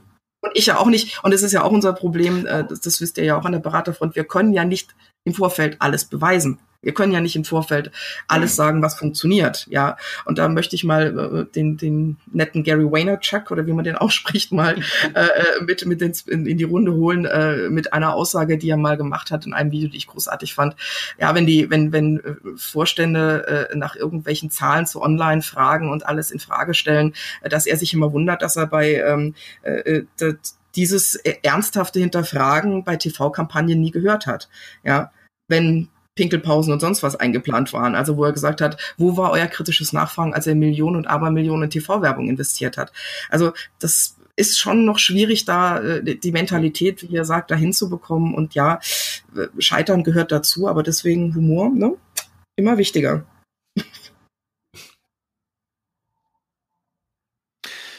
Du sagst dir im Zweifel, im mhm. Zweifel für den User, ne? Also das mhm. ist dir ganz wichtig. Und äh, das ist ja wahrscheinlich auch was, was viele Probleme vermeiden würde, oder? Bei Entscheidungen im, äh, wie gehen wir mit Content um, was machen wir da eigentlich, wenn man den User mehr in den Mittelpunkt ja, vor würden einfach würde, auch viele oder? Inhalte erst gar nicht äh, äh erstellt werden. Ja, da alleine, ja. wenn man sich die Frage schon mal stellen würde bei der Themenplanung, warum schreiben wir jetzt diesen Blogbeitrag, warum machen wir das jetzt ähm, äh, und, und den Kunden da wirklich äh, mit seinen Bedürfnissen und seinen Fragen äh, ins Boot holen würde und was wie funktioniert, ähm, dann würde einfach wahrscheinlich ein Drittel von der Themenplanliste runterfliegen. Auf der anderen Seite ist es, glaube ich, immer wieder das Problem, äh, das zusammenzubringen, also Unternehmensbedürfnisse und, und Kundenbedürfnisse. Naja, was ist, aber, wenn ich aber kann es trennbar sein? Also ich meine, kann ein Unternehmen komplett von den Kundenbedürfnissen losgelöst überhaupt unterwegs sein? Die Frage ist ja, wer, wer, wer, wer ist dafür zuständig, dass ein Unternehmen überhaupt existiert oder leben kann oder Mitarbeiter einstellen kann? Einfaches Beispiel, wir hatten also ich hatte mal mit Kollegen zusammen aktiv eine Firma zum Thema Google Maps und ich habe halt wie ein Blöder geblockt eine Zeit lang mhm. über Google Maps Themen, also so Local SEO Zeug. Und zum Schluss waren wir, glaube ich, zu Google Places auf Seite eins. Das war echt krass. Also und ich bin jetzt kein SEO und habe da irgendwie mega investiert, sondern es war einfach nur würde ich jetzt mal anbilden, mhm. gute Blogarbeit, hat aber dazu geführt, dass die äh, Leute am Ende auf unserem Blog waren und halt dann angefangen haben anzurufen, weil die wollten das halt selber machen. die wollten sich halt selber bei Google Maps eintragen. Und wir haben eigentlich immer probiert zu argumentieren, ja, mach das doch, lass es von uns machen, das geht viel schneller oder, oder informier dich hier. Aber die hatten uns eben dann die Marke so in der Schublade Auskunft, mhm. so die, die Google Maps Auskunft. Das ist für mich ein klassisches Beispiel. Da habe ich mich nur aufs Thema konzentriert mhm. als Blogger damals, nur darauf, was wollen die wissen äh, und habe mich halt nicht genug auf die Zielgruppe konzentriert, die auch äh, mhm. da einen Dienstleister sucht. Okay, aber dann, so, dann also ist es, ja, aber dann ist es ja schon falsch rein, aufgezäumt, rein. weil du ja dann falsche Bedürfnisse getriggert hast. Ja, du hättest ja dann eigentlich die Bedürfnisse derjenigen ja, triggern ja. müssen, die Agenturleistungen oder Beratungsleistungen oder eine Software oder was auch immer brauchen in, in irgendeiner Form. Das heißt, ähm, bleiben wir mal, jetzt mal bei Genau, aber da kommt man Unternehmen ins Spiel. Da kommt aber mal ein Unternehmen ins Spiel, finde ich. Also da kommt ins Spiel, okay, äh, wir haben hier, wir haben hier einen Service und deswegen suchen wir uns die und die und die Leser überhaupt erst raus und die und die Themen. Also da stecken ja meine genau, Unternehmensbedürfnisse drin. Man muss natürlich auch am, am Ende sehen, was äh, passieren kann, also wie es euch passiert. Das ist jetzt nicht schlimm. Das ist ja dann Trial and Error. Dann kann man sich einfach überlegen, haben wir trotzdem eine solide Conversion? Ja. Hilft für die Gesamtsichtbarkeit? Hilft für unseren Brand grundsätzlich? Also viel kaputt gegangen ist ja dann im Endeffekt nicht. Oder man kann ja dann den Content nachoptimieren und sagen, nee. ähm, äh, schön, dass Sie auf unserer Seite sind. Äh, für weitere Auskünfte googeln Sie weiter oder was auch immer man da draufschreibt. Also das wäre ja dann quasi einfach Content weiter ja. optimieren. Ja, du hast jetzt eine Sache geschafft. Und Auf dann geht's halt weiter, genau. wie gehe ich jetzt weiter in den Dialog mit dem Kunden, um da den Filter vielleicht noch ein bisschen zu fein, fein zu justieren. Ne? Das, äh, das ist ja dann einfach der nächste mhm. Schritt, den man machen muss. Und dann kommen die Bedürfnisse äh, Firma und User vielleicht wieder äh, besser zusammen am Ende. Ja. Ja, ja. Also ich bin ja auch ein Riesenfan, weil ich komme aus dem Journalismus, so die Leser, die Menschenbedürfnisse so voll in den Mittelpunkt drücken, dann ist man automatisch erfolgreich. Das ist so ein bisschen auch meine Religion. Aber ich würde es manchmal relativieren. Äh, und da hätte mich halt, aber hast du jetzt gesagt. Also, weil, ja, es ist halt doch schon noch so, wir arbeiten alle für Unternehmen, entweder für unsere eigenen oder für Kunden. Und da muss ich halt auch sozusagen dann also zurückrudern oder also in die Mitte rudern, also wo auch immer schon separiert, weil wenn man gerade, ich komme auch gleich noch zum Content, ich hatte noch ein paar interessante Fragen, denke ich, zum Content Audit, was du dazu sagst, zum Thema. Äh, wenn es um, um Attribuierung geht zum Beispiel, also wir differenzieren schon in Zweck für das Unternehmen und Nutzen für den Nutzer, aber das ist natürlich immer sehr nah beieinander. Aber spätestens wenn es um die KPIs, weil du auch von der Evaluation gesprochen hast, mhm. äh, also Erfolgskennzahlen im Endeffekt für den Content geht, muss man ja auch irgendwie gucken, was äh, und was hat er zum einen äh, Differenz, gibt es vielleicht KPIs, die sagen eher was darüber aus, äh, wie der Nutzer den Content gefunden hat.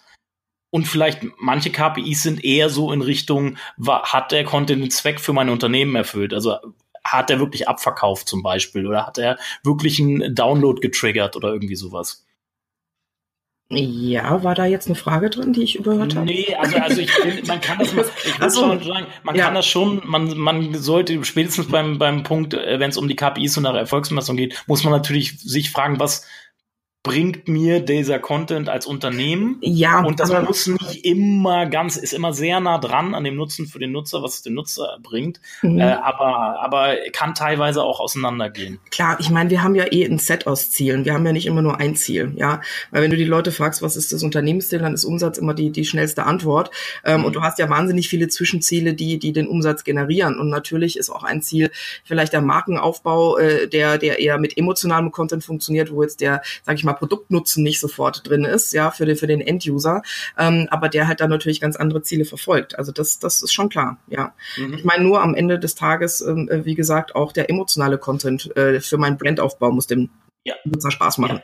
Also auch genau. da äh, hast du ihn wieder äh, drin, weil du ja auch überlegen musst, was kann ich Schönes tun, um Leute für meine Marke zu begeistern. Und wenn du Auf. sagst, welche Leute, dann reden wir ja schon wieder von, von Menschen. Mhm. Also wir kommen an ihnen nicht vorbei, an diesen Ich würde jetzt gerne gern mal auf das Thema Content Audit auch switchen, weil du hast vorhin auch davon gesprochen, Übersicht über den eigenen Content, der eigentlich schon produziert wurde. Diese Übersicht fehlt oft und da ist ja ein guter Weg, ein Content Audit zu machen. Content Audit kann natürlich ähm, sehr aufwendig sein, je nachdem, wie viel Inhalte eventuell schon produziert wurden. Ich spreche jetzt mal von mehreren tausend Inhalten. Ähm, da muss man ja irgendwie ein bisschen differenzieren und rausfiltern, auf welche Inhalte man eventuell ein Content Audit dann anwenden möchte. Wie würdest du da vorgehen, wenn dir, wenn du hast jetzt Bestandsaufnahme, erstmal ein Inventory, machst du Content Inventory, guckst, da haben die jetzt schon irgendwie drei, mehrere tausend, sagen wir zehntausend Inhalte produziert. Es gibt zehntausend URLs auf der Seite, die Inhalt in irgendeiner Form bereitstellen.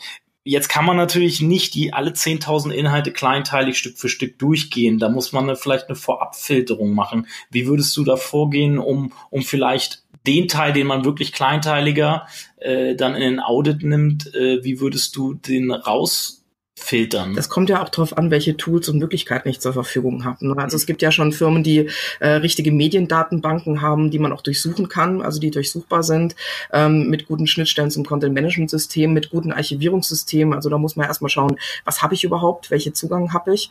Ja, dann ähm, könnte man eine Grobclusterung machen zwischen was ist PDF, was ist äh, reine Seite, was sind Bilder, was sind Videos. Mhm. Also dass man vielleicht die Medien auch erstmal trennt.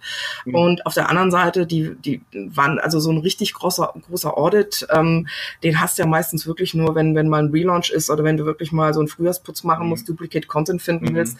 Ähm, ansonsten sind es ja oftmals so partielle Audits, ja, dass man sich einfach mal anschaut, ähm, äh, eine Kategorie, die ich optimieren möchte und dass man dann, bevor ja. man jetzt okay. komplett neuen Content für die Kategorie ähm, äh, produziert, dass man einfach mal schaut, okay, dann doch mal abhängig davon, wie meine Archivierung im Unternehmen aussieht, welche Datenbank ich zur Verfügung habe, dass man da erst zumindest mal reinschaut, ja, bevor man das Ding nochmal komplett neu aufsetzt. Was haben wir da schon? Also eher eine gezielte Audit, ja. Also es gibt ja verschiedene. Also nach Kategorie, nach Kategorie. Nach Kategorie, quasi, ne? genau. Also dass ich einfach, ich bin eh kein Fan von, wir müssen alles jetzt mal wieder im Großen neu machen. Ähm, äh, mein, mein Motto lautet auch Fuck Relaunches. Also äh, kein Mensch braucht alle zwei Jahre einen Relaunch, nicht ein einziger da draußen. Ja, das wäre einfach mal so sinnvoll, dass, dass, dass dieses dieses Webbusiness mal so ein bisschen tagesprozessmäßig ähm, äh, äh, an den Start gebracht werden würde. So eine Mischung aus ähm, Testen, Optimieren, Evaluieren, und so weiter und so fort. Ja, also dass man wirklich diesen diesen Prozess äh, abbildet und dann kontinuierlich in die in die Content Optimierung geht. Und ähm, da wie gesagt, Audits können auch mal partielle sein, die, die Verschiedenes können. Mal eine Kategorie auseinandernehmen, mal die Medien rausfiltern. Ähm, ich habe mit einem Kunden mal über vier Tage nur zwei Kategorien auseinandergenommen und da sind wir aber in die qualitative äh, äh, Analyse gegangen. Mhm, ja, nicht ja. in die quantitative, mhm. weil du hast ja die qualitative und die quantitative. Und ähm, das war hochspannend, ja, sich mal zwei Tage mit einer Kategorie auseinanderzusetzen. Im Vorfeld wurden Ziele definiert, wo man erstmal schauen musste, hat man den Inhalt überhaupt auf der Seite, ja, welcher fehlt und, und wo können wir an der Qualität schrauben. Also ich würde da wirklich schrittweise vorgehen, wenn es jetzt nicht ein Migrationsprojekt ist, wo man alle Daten in ein neues System überführen muss oder ein Relaunch ansteht, dass man da wirklich ähm, sich Ziele setzt, sich anschaut, welche Inhalte habe ich ähm, und da einfach äh, mehr in die, in die qualitative Analyse Analyse geht. Mhm. Ja, genau. Wir haben es gerade eben auch durch und es war sehr kleinteilig. Wir sind wirklich Inhalt für Inhalt durchgegangen, haben den auch mit sehr viel Kennzahlen äh, also belegt. Also wir haben ziemlich, äh, sei es SEO-Kennzahlen, Analytics-Kennzahlen, äh, unsere eigene Klassifizierung der Customer Journey oder Push oder Pull. Ähm, alles, alles, jeden Inhalt so versucht äh, zu klassifizieren und zu attribuieren. Wie, was würdest du sagen, was für Attribute äh, oder Klassen sollte man so einem Inhalt oder Kennzahlen sollte man so einem Inhalt auf jeden Fall zuordnen, um dann äh, so eine qualitative Bewertung äh, gut machen zu können? Das ist jetzt schwierig, wenn ich, wenn ich ganz ehrlich sein soll, weil okay. ähm, wenn es um Attributierung geht oder Attributbeigabe, ähm, brauche ich tatsächlich auch immer mal Support von Leuten, die da so ein bisschen eher so datamäßig unterwegs sind, ja, die so ein bisschen auch mhm. äh, Statistikfreunde sind oder Freunde des kleinen filigranen Clusterns, das bin ich nicht. Also ich bin nicht auf jedem Bereich Experte mhm. und die qualitativen Faktoren, ich meine, da haben wir ja verschiedene Parameter, die wir da dranlegen können. Das geht um äh, Readability, um Lesbarkeit, es geht um Ladezeiten, es geht ähm, um äh, äh, mhm. Keywords in Headlines und bei Keywords meine ich jetzt nicht nur SEO, sondern auch Schlagworte, die in irgendeiner Form den User relativ schnell in wenigen Sekunden ansprechen. Mhm. Also das ist ja eigentlich so dieses ganze äh, Regelwert, was man runtergehen kann. Ähm, wie muss Content online ausgespielt werden? Welche Regeln der Usability, der Readability gibt es? Und natürlich auch äh, grundsätzlich ähm, werbekonforme Marketing äh, äh, Sprache, ja, dass man auch mal guckt, ähm, habe ich von der Tonalität da alles richtig drin? Äh, das kann man sich natürlich als Parameter da äh, im Vorfeld auf die Checklisten setzen. Mhm. Aber, aber sind natürlich noch, da musst du wirklich ja jeden Konto, also gewisse, gewisse Zahlen kann man ja über Excel sich aus verschiedenen Quellen ziehen und zusammenführen. Das ist dann relativ schnell gemacht. Aber was du gerade so ansprichst, so Readability, jetzt da muss man ja wirklich den Content, jeden einzelnen Content mhm. angucken und äh, da kann ich ja nicht irgendwelche APIs irgendwie anzapfen und einfach automatisiert alles zusammen aggregieren, sondern muss ich ja wirklich den Content aufrufen und da dementsprechend, wie du sagst, auch sehr aufwendig. Natürlich ja, also wie gesagt, ich habe das mit einem Kunden für, für zwei Kategorien äh, mal vier Tage lang gemacht, nichts anderes. Ähm, war aber auch hochspannend mhm. auf der anderen Seite. Also das war eine sehr, sehr interessante Geschichte, da mit dem Team äh, zusammenzusitzen und sich wirklich zu überlegen, was diese zwei Seiten leisten sollten und wie der Content das bisher abbildet, was es leisten soll und äh, da wirklich da auch sehr, sehr intensiv drüber zu diskutieren. Ja. Aber mhm. dafür braucht man wieder Zeit. Ne? Und die Zeit äh, geben halt Mal eine kurze Zwischenfrage. Äh, ihren Mitarbeitern, sich so mit Inhalten auseinanderzusetzen. Aber es wäre schon sinnvoll. Mal eine kurze Zwischenfrage. Also Content Audits, ich kenne dieses Wort, aber ich war noch nie bei einer dabei. Äh, liegt vielleicht daran, dass ich kein äh, Berater wie ihr bin. Äh, macht man, sollte man sowas dann aber nicht am besten zusammen mit der Zielgruppe machen? Also so Marfo-mäßig? Nee, also Audit, Audit ist ja eher, eher naja, Audit ist ja einfach nur eine Standsaufnahme. Also ist ja einfach grundsätzlich mal einen Überblick verschaffen, äh, äh was habe ich. Ja, so wie beim Arzt äh, die Anamnese. Ja, man muss ja erstmal gucken, ähm, äh, was habe ich, ja, und, und, und äh, zahlt das auf meine Ziele ein oder was kann ich da in irgendwelcher Form optimieren. Und ähm, was natürlich noch immer dazu kommt, das ist eine weitere Disziplin, die wir im Webbusiness auch noch nicht gut genug äh, hinbekommen, ähm, ist halt das kontinuierliche Testen. Und natürlich brauche ich die User dazu, dass ich mal, bevor ich dann eine Anpassung mache, auch mal einen AB-Test mache, dazwischen schiebe. Ähm, ja. Bei Amazon wird nichts ausgerollt, ohne dass da Test im Hintergrund gelaufen ist. Und deswegen machen die auch keine Relaunches im großen Stil, sondern die optimieren kontinuierlich ihre Inhalte. Also da ist alles verknüpft mit Tracking, mit Beobachtung, mit Testen. Und das sind ja die User Signals. Mhm. Die User sagen ja einem relativ schnell durch ihre Klicks, durch ihre Absprungrate, ähm, durch so viele Parameter, ob äh, ihnen der Content schmeckt oder nicht. Und ähm, ich finde auch solche Initiativen wie das Usability Testessen beispielsweise großartig. Ja, dass man, dass man da mit Pizza und Bier die Leute einfach mal in einen Raum bringt, Teststationen aufbaut mhm. ähm, und, und äh, die Seiten auseinander lässt. Also ja, Testing gehört absolut in unsere Disziplin dazu, neben dem Evaluieren. Mhm. Und ähm, das würde ich aber tatsächlich als, als nochmal separates Thema sehen. Ähm, jetzt nicht zwangsläufig mit dem Audit, sondern dass wir grundsätzlich das, was wir dann haben wollen, um auch die Qualität zu bestätigen, einfach auch kontinuierlich testen müssen.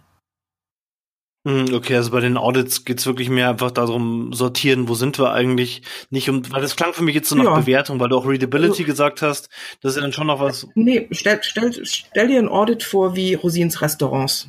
Mhm. Kennst du Rosins Restaurants? Ja, ja. Ja also der geht, der geht ja immer da mal rein und schafft, verschafft sich erstmal einen Überblick. Ja, der muss ja erstmal herausfinden, äh, was läuft da schief. Der geht da nicht mit einer Schablone rein, weil ähm, das, was da schief läuft, sind ja zum Teil total unterschiedliche Dinge. Mal äh, stimmen die Finanzen nicht, mal fängt schon beim Außengebäude an, ähm, mal ist die Speisekarten doof, der Koch kann nix, äh, die zwischenmenschliche in der Familie stimmt nicht mehr. Ähm, also da sind ja so viele Parameter, die er erstmal so abgeht und sich einen Überblick verschafft, um dann später ja dann kommt das Testessen. dann mhm. äh, will er das natürlich auch nochmal prüfen lassen, ob seine Annahme richtig ist. Und dann gehen die äh, in die Optimierung. Und ich finde, das ist einfach immer ein schönes Beispiel, wenn ich ihn da so herangehen sehe, äh, wie wir da eigentlich auch mit unseren Inhalten und, und Themen operieren sollten. Und ich weiß, viele wollen immer Schablonen und die perfekten Checklisten fürs ultimative Vorgehen. Ich weiß gar nicht, ich hätte die auch gerne, weil ich bei jedem Kunden immer bei Null anfange. Das, äh, ich hätte auch gern so eine ultimative How-To-Geschichte. Die habe ich nach 20 ich hätte, Jahren. Ich hätte, ja. Ich hätte trotzdem gerne eine Checkliste. Vielleicht oh kannst du nur, nur eine, kannst du aufzählen, nur aus deiner Erfahrung, muss ja jetzt keine auf jedes Unternehmen anwendbare Sache sein, was aus deiner Erfahrung nach beim Thema kurz, Content, Produktion äh, und das am meisten, am häufigsten schief geht. Das würde mich sehr interessieren. Also was läuft am meisten also schief? Also zu viele machen äh, unabhängig voneinander zu vieles. Das ist der Klassiker natürlich, weil ähm, viel zu viele äh, Einzelsüppchen noch in verschiedenen Abteilungen gekocht werden. Ähm, Tools ist natürlich ein Thema. Ähm, ich, ich erkenne viele Unternehmen, die wahnsinnig viele Tools haben, die die Mitarbeiter aber nicht nutzen. Ähm, bei, beim Thema Tools brauchst du eine Mitarbeiterakzeptanz, dass sie die auch nutzen wollen. Und du brauchst bei allem immer jemanden, der den Hut auf hat. Also wenn du bei den Themen, ob das jetzt Tools ist, Prozesse, Themenplan-Meeting nicht klare Zuständigkeiten, Verantwortlichkeiten hast, die das auch wirklich im Unternehmen äh, forcieren, einbringen, pflegen, äh, die Routine da auch wirklich einziehen lassen, ähm, dann ist dein Thema auch schon zum Scheitern verurteilt. Also das sind ähm, äh, die Rahmenbedingungen, die ich vorhin auch schon angenannt habe, dass man einfach auch ein, vernünftiges Bild von der Zeit hat, die man braucht, um Content zu produzieren, ähm, dass man die Mitarbeiter auch mit den Skills äh, ausstattet, ist ein ganz, ganz wichtiger Punkt und dass man halt auch wirklich intern mal so Content ähm, ähm, Einreichungsprozesse einführt, um, um wirklich, bevor man in die ganze Content-Produktion einsteigt, wirklich auch zu gucken, brauchen wir das wirklich? Also, dass der, der Content will, begründen muss, warum er ihn will. Und da werden wahrscheinlich, wie gesagt, meiner Vermutung nach 40 Prozent der Inhalte schon mal gar nicht mehr aufs Tablett gebracht, weil die Leute und den Abteilungen dann mhm. so diszipliniert werden müssen, ähm, sich zu überlegen, was will ich mit den Inhalten? Und das machen die wenigsten. Ähm, Ah, einen Punkt hatte ich noch. Ja, schon, die Skills hatten wir. Ja, vielleicht schon? Ich überlege ja. gerade noch, ein wichtiger Punkt war es noch, der ist mir gerade abhanden gekommen. Noch ein ganz wichtiger. Achso, Zeit. Ja, Zeit. Also, dass ich einfach realistische ja. Timings äh, äh, plane. Ähm, die, die meisten arbeiten immer mit der finalen Deadline und vergessen einfach unglaublich viel Puffer einzuarbeiten. Gerade wenn sie auch mit externen Produzenten arbeiten, äh, kommuniziert man an den Produzenten extern sicherlich eine Deadline. Aber wenn die externe Deadline auch die interne Deadline ist, dann hat man schon vom Start weg was falsch gemacht. Also ich muss mir mindestens eine Woche äh, Puffer einbauen. Ähm, der externe externe Dienstleister kann mal, oder auch in-house, ja, die Leute können ja mal krank werden oder es kommt ein Meeting dazwischen oder es passiert ja so viel. Du kannst Kreative und, und in dem Bereich nicht hundertprozentig immer festnageln auch wenn es wichtig ist, dass es so wäre. Ja, du brauchst einen Produktionsplan, du brauchst Richtlinien, jeder muss pünktlich liefern, aber es ist die Verantwortung eines Content, sage ich jetzt mal, Beauftragers, äh, dass er auf seiner Seite einen Puffer einbaut. Ne? Nach außen soll er ruhig strenge Deadlines kommunizieren, aber nochmal, wenn die Außendeadline die interne Deadline ist, ähm, habe ich neulich erlebt, dann ist das nicht sehr klug. Mhm. Ja. Ja. Vielleicht kurz mal Gidon zum Content Audit noch. Äh, Content Audit ist auch in puncto Effizienz sehr wichtig, weil es geht auch darum, habe ich Content, äh, hatte Miriam, glaube ich, auch schon gesagt vorhin, angedeutet zumindest, äh, kann Content aggregiert werden, kann Content gelöscht werden, gibt es doppelte Inhalte? Sowas fände ich halt über so ein Content Audit auch dann nicht schnell, aber ich finde es raus. Sagen wir es mhm. mal so. Und da ist natürlich das Thema Effizienz wieder. Ne? Ich muss nicht alles neu produzieren, wenn ich schon irgendwo schon lauter Teilstücke da liegen habe, dann baue ich sie halt neu zusammen oder füge, führe sie, aggregiere sie halt zusammen irgendwie mhm. zu einem, einem ganzen, ganzen äh, Ding und muss nicht komplett alles neu schreiben und bei Null anfangen. Ja, und eine Sache, die auch mhm, äh, okay.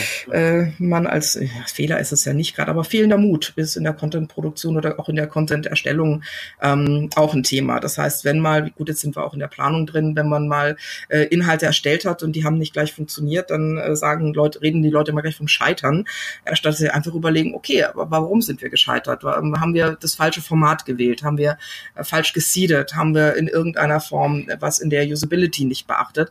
Also da wird manchmal auch viel zu schnell äh, teuer produzierter Content verworfen, weil er nicht sofort äh, die Ergebnisse gebracht hat, statt einfach nochmal ein, zwei Runden zu drehen und zu überlegen, kann der doch vielleicht was? Liegt an anderen Parametern, die wir einfach noch nicht angeschaut haben? Ja, bestes Beispiel ist es, ähm, mhm. das, ich weiß nicht, ob ihr das gesehen habt, dieses Video von den Bosch-Managern, Bosch-Haushaltsgeräte. Nee. Da haben äh, drei oder vier äh, Menschen im Anzug sehr euphorisch über die Funktionen eines Kühlschranks äh, gesprochen. ja, der konnte auch remote geflasht werden, wenn dann per Auto-Storage äh, im Supermarkt schon alles irgendwie per was auch immer Diagnostics herausgefunden wurde, wie der Kühlschrank gefüllt wird, automatisiert. Mhm. Also das, das war sowas von unauthentisch, dass es schon wieder zum Brüllen komisch war. Und das Ding ist ziemlich viral gegangen und das war eine Freude, das zu sehen. Der Klassiker, da hat die Agentur wahrscheinlich gesagt, komm, wir müssen authentisch sein, wir stellen jetzt mal unseren CEO, unseren CFO und wie sie alle heißen hin und die reden dann mal ne, über regionale Rezepte, die in Datenbanken eingespeist werden, über die man sich dann freut zum Nachkochen, hat man den super abgenommen. So der Punkt ist nur, mhm. ähm, so unfreiwillig komisch wie das Ding war, ja, ähm, ich überlege mir jetzt immer, jetzt hat man so ein Stück Content produziert, das ist nicht ganz rund gelaufen und dann ähm, mm. kann man doch mal überlegen, äh, können wir jetzt mm. damit einfach weitermachen? Können wir den Mut haben, da jetzt mal weiterzumachen? Wenn die daraus eine Videoserie mm. gemacht hätten, wo dann beispielsweise die Manager das nächste Mal wirklich äh, in der Küche stehen oder im Supermarkt sind, jetzt kommt natürlich, ja, ja, da macht ja keiner mit, aber ich wette mit euch, das hat auch keiner vorgeschlagen, ja? Also dann, dann hätten die tatsächlich was Kultiges, Geniales hinbekommen oder man hätte überlegen können, wie man es in anderer Weise äh, nochmal fortführt führt, ja. wenn man schon diese Reichweite und die Awareness hat. Die Süddeutsche Spiegel, alle haben darüber berichtet. Und das ist das, was ich manchmal nicht verstehe, ähm, dass, dass man, dass die Leute Reichweite liegen lassen, dass sie mit dem Content, den sie produziert haben, dann nicht einfach versuchen, nochmal weiterzuarbeiten, mit einem nötigen Mut. Ja, und, und der Mut fehlt dann so oft. Und das, das ist schade. Ja, da wird immer gleich, wenn, da wird dann immer gleich so, oh Gott, oh Gott, jetzt haben wir was falsch gemacht und oh Gott, oh Gott, das dürfen naja, wir nicht in dem, in dem speziellen, in dem speziellen Fall, Fall, haben sich wahrscheinlich auch einige Egos gekränkt gefühlt und die haben das, wollten ja. das dann oder haben sich selbst zu ernst genommen. Also schon, schon im Clue Train Manifest stand, dringend brauchen, äh, Firmen brauchen dringend mehr Humor. Ja, auch das ja. macht sympathisch. Und ich sage ja, wenn die eine gute Agent, also wenn, ich hätte es zumindest versucht, natürlich wäre man auf Granit gebissen, aber dann hätte man sich halt überlegt, ob, ob man mit anderen Mitarbeitern einspringt oder in irgendeiner Form irgendwas Miriam, macht. Äh, ne? Oder am Ende sagt, oder am Ende sagt, ähm, passt mal auf, unsere CEOs haben jetzt die Technikseite gezeigt und wir zeigen jetzt die Anwenderseite, aber irgendwie das Ding aufgreifen. Egal ganz spannend, wie, ja? ganz spannend, was, ja, was cool wir bisher für die auch schon gehört haben. Wir müssen nur ein bisschen in den Fragen weiterkommen und wir würden jetzt ein bisschen in die Meta-Ebene switchen, wenn das okay ist. Äh, so, erstmal grundsätzlich die Frage, du, wo siehst du denn die Grenzen von Content Marketing? Also alle sprechen so Content Marketing, wird all das als das Allheilmittel teilweise verkauft. Ihr müsst jetzt Content Marketing machen, das ist die Lösung für all eure Probleme oder der Weg zum, zum Erfolg und zum Ruhm. Äh, wo sind aber, siehst du, die Grenzen von dem, was wir heutzutage Content Marketing nennen? Äh, ich weiß gar nicht, ob das an mir liegt, das so zu beurteilen, weil die Grenzen werden ja nicht gesetzt und es ist, und, und ich, ich stehe ja auch kritisch zu dem Begriff Content Marketing. Das sage ich ja auch immer, dass ich da in irgendeiner Form sage, das ist ein Stellvertreterbegriff, der jetzt seine Berechtigung hat, ganz klar, weil ähm, verschiedene Marketingdisziplinen verschmolzen sind und Content Marketing ist eigentlich erst groß durchgekommen, nachdem SEO äh, seine Content-Qualitätsoffensiven durchgebracht hat, weil plötzlich die Leute überlegt haben, meine Güte, wie kann ich jetzt anderweitig, was ist überhaupt guter Content, wie kann ich mich sichtbar machen, was bedeutet Online-Brand aufbauen. Also das ist, ist so, so, so, so ein Stellvertreterbegriff, mit dem ich mich gar nicht so intensiv auseinandersetzen möchte, wenn ich ehrlich sein soll, weil wenn du nach Content-Marketing-Tipps googelst, findest du 800.000 äh, Seiten äh, äh, Beispiele. Die Content-Marketing Awards haben mittlerweile in Amerika 94 Kategorien. Da wird so ziemlich alles unter Content-Marketing mittlerweile einsortiert, wo sie vor zehn Jahren noch gesagt ja. haben, das wäre nie und nie äh, Content-Marketing. Und ich habe mal eine schöne Headline äh, gelesen vom Content-Marketing-Institut. Um, ähm, uh, will Content Marketing just be Marketing in 10 mhm. years from now? Und dann denke ich mir so, ja, es ist Marketing. Und natürlich, ich bin dankbar für den Begriff, weil er sensibilisiert, äh, sensibilisiert jetzt für Dinge, äh, dass wir wieder über Content Management sprechen, was wir einfach viel zu viele Jahre nicht gemacht haben. Er sensibilisiert, dass es neue Tools gibt im Markt, die die, die Arbeit erleichtern. Er sens der Begriff sensibilisiert in vielerlei Hinsicht.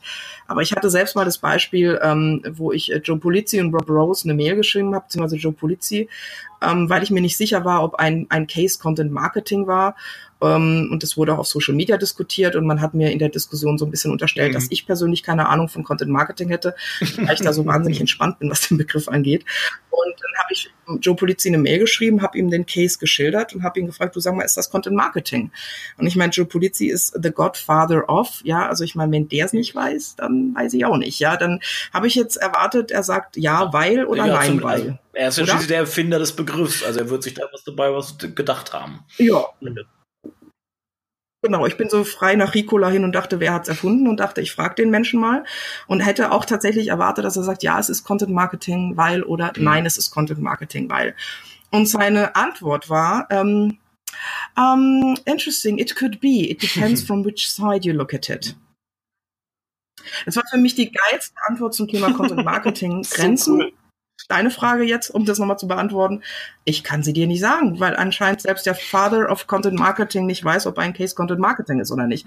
Und ich habe dann, äh, er hat dann noch äh, gesagt, ähm, ähm, Rob, what do you think? Und er hat dann Rob Rose weitergeleitet und und äh, Rob hat dann sehr breit ähm, auch geantwortet, ähm, ja, man kann es mit dem und dem vergleichen und das ist, geht schon in die richtige Richtung und es ist Content, es ist owned, aid, es ist owned, earned, paid, super kombiniert.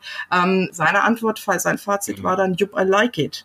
Ähm, so, das fand ich sehr erhellend. Das war vor ein paar Jahren und das war für mich schon der Moment, wo ich seitdem sehr entspannt mit dem Thema umgehe und alle anderen mhm. sich die Köpfe einschlagen lasse, die sich von morgens bis abends mit dem Begriff aufhängen. Ähm, Kunden brauchen gute Inhalte. Wir reden auch von E-Commerce-Inhalten. Wir reden von Branded Content. Wir haben so viele, unfassbar viele Inhalte, die verschiedene Bedürfnisse befriedigen.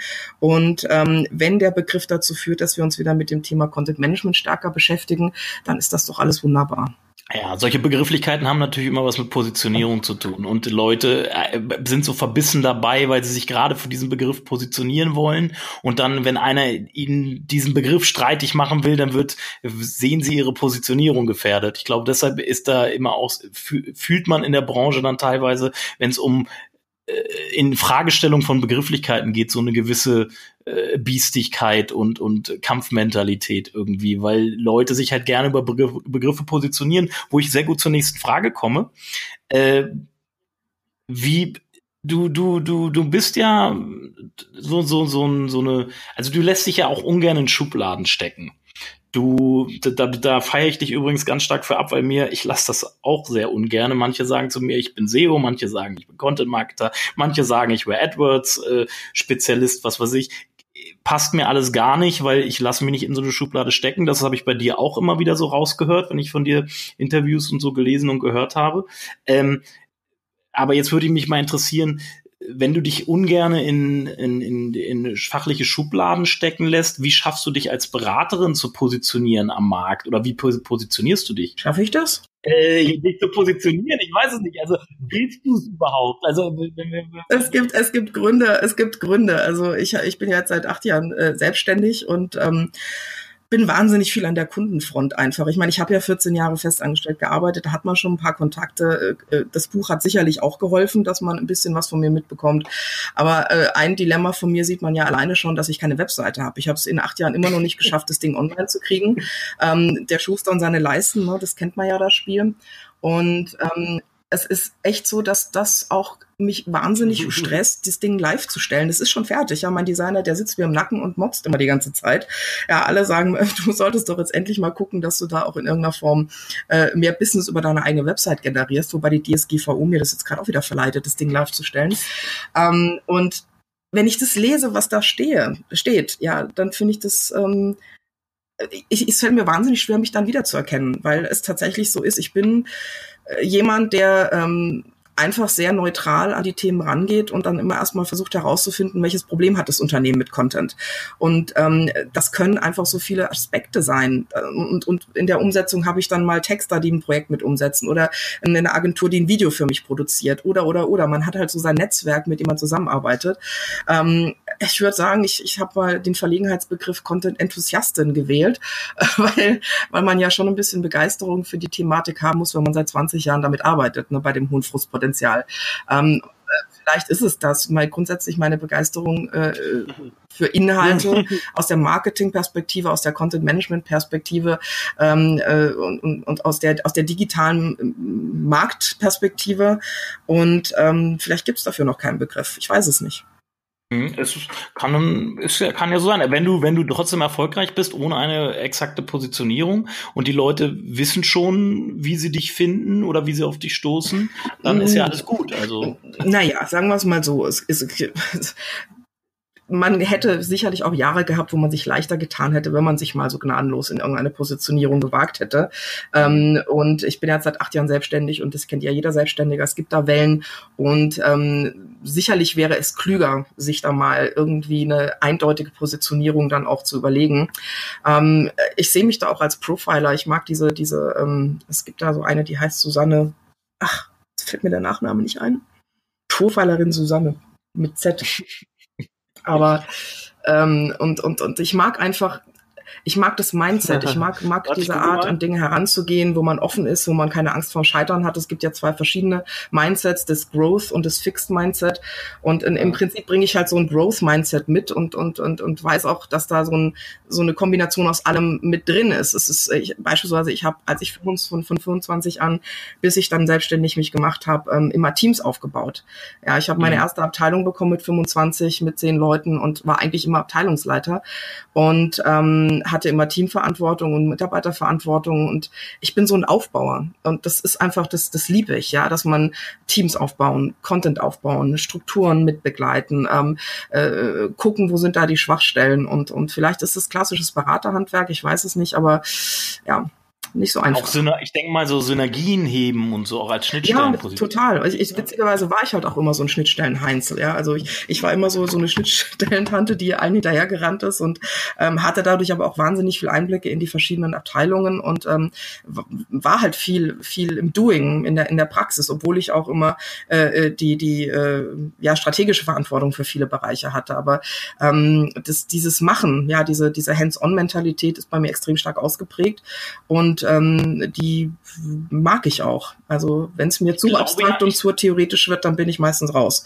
Also okay, ich glaube, ich glaube persönlich, dass diese Schnittstellenposition, wie du sie da bekleidet hast, äh, es gibt nur ganz wenig Menschen derzeit in Deutschland oder allgemein weltweit, die diese Schnittstellenposition nach meiner Meinung besetzen, in der Lage sind, gut besetzen zu können. Dazu gehörst du auf jeden Fall mit der Erfahrung, die du hast. Was sind denn nach deiner Meinung die Eigenschaften, die solche Personen mitbringen? bringen sollten, um solche Schnittstellenpositionen erfolgreich besetzen zu können? Charme, Witz, Humor. Nein, natürlich, natürlich, natürlich schadet es nicht, wenn man ähm, ein bisschen Händchen für Menschen hat, Empathie, also dass man äh, Stimmungen abgreifen kann. Ähm, aber es braucht auch ein breites Rückgrat, weil man oft Dinge äh, durchbringen muss, die unbequem sind. Also es gibt sicherlich ganz viele Voodoo-Puppen mit meinem Namen drauf, äh, die sich im Laufe der Jahre angesammelt haben, ähm, weil man oftmals den Finger auch auf Wunden legen muss. Ähm, es geht darum, äh, gut zuhören zu können, gut hinschauen zu können. Das ist eine ganz, ganz wichtige äh, Geschichte. Das heißt, gerade wenn wir in, in, im Change sind, im Change Management Prozess sind und wir müssen heute viele, viele Dinge umstrukturieren in Abteilungen, dann darf ich keine Angst vor Mitarbeitern haben, dann darf ich keine Angst vor Unmut haben, dann darf ich auch keine Angst vor verschränkten Armen haben und Blockierern, ja, sondern ich muss in irgendeiner Form den ähm, auch in der Kommunikation äh, äh, so weit äh, äh, entgegenkommen, dass die mitmachen. Ja, und da muss ich halt Erfahrung haben, wie man vielleicht einzelne Typen auch knacken kann. Ja, und das kommt halt mit den Jahren. Du hast mit der Zeit so und so viele Typen schon vor dir gehabt, äh, auch auch in Seminaren. Ich kann die Seminartypen immer relativ schnell eingrenzen und es gibt immer noch Seminartypen, wo ich weiß, die kriege ich nicht. Ja, da kann ich jetzt zwei Tage tun und lassen, was ich will. Die sind weg. Ja, aber ähm, mhm. man, diese, das braucht man auch diese Kritikfähigkeit, dieses Scheitern auch annehmen können und eben keine Angst vor Mitarbeitern. Das haben ganz viele, auch unbequeme Themen aufs Tablett bringen. Ja, man kann ja die Lösungen mhm. aufzeigen,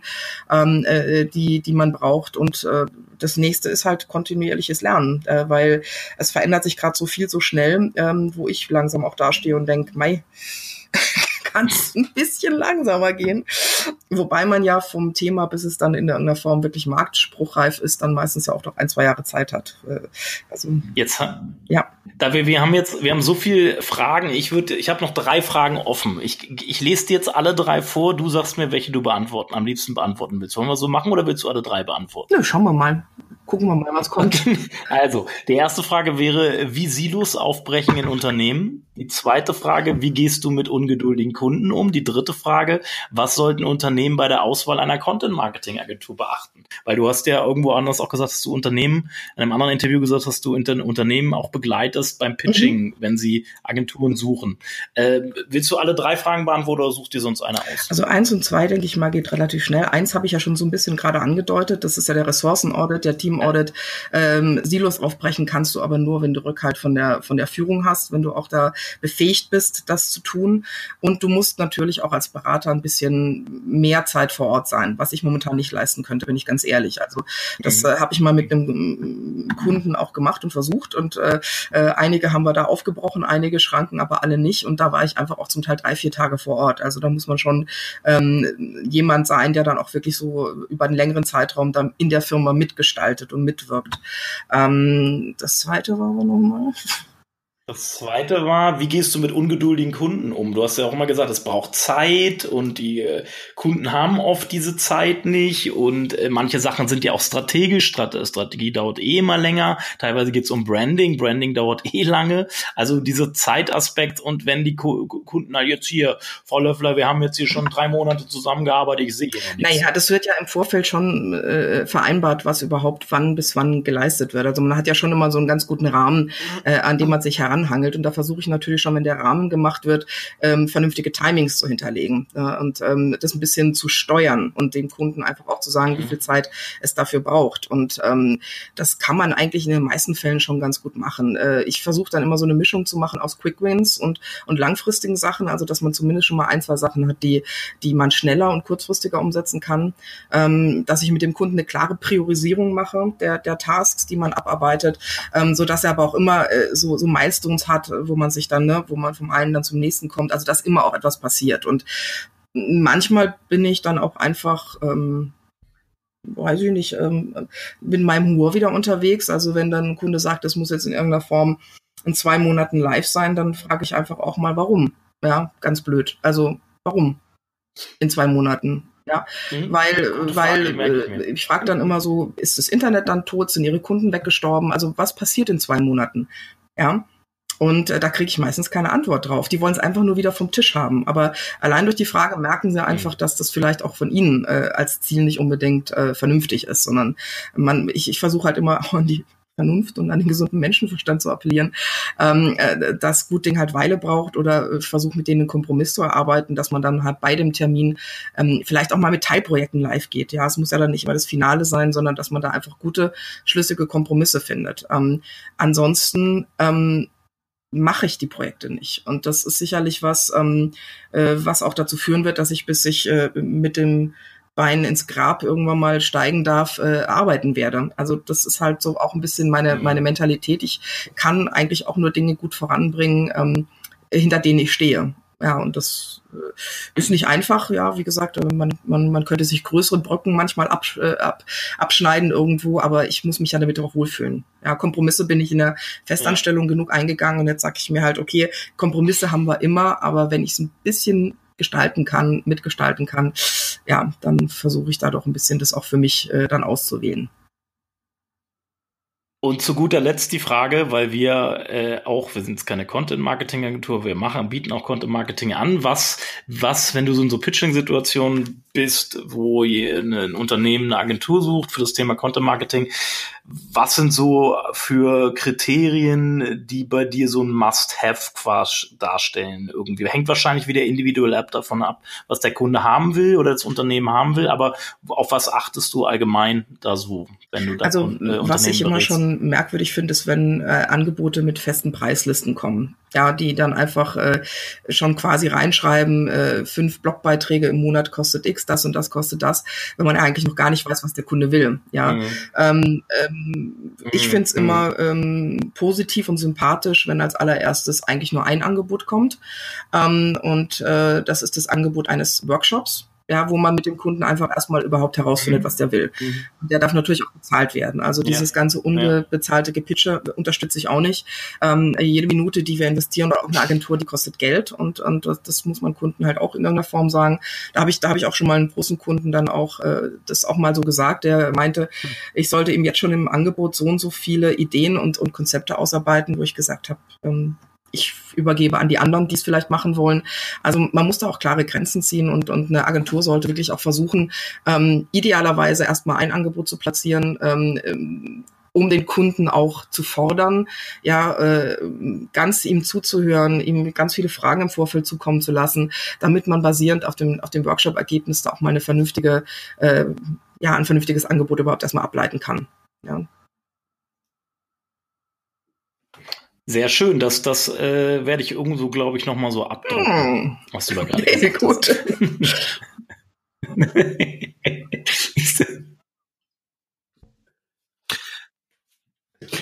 wir, kommen, wir kommen langsam, wir müssen langsam zum Schluss kommen.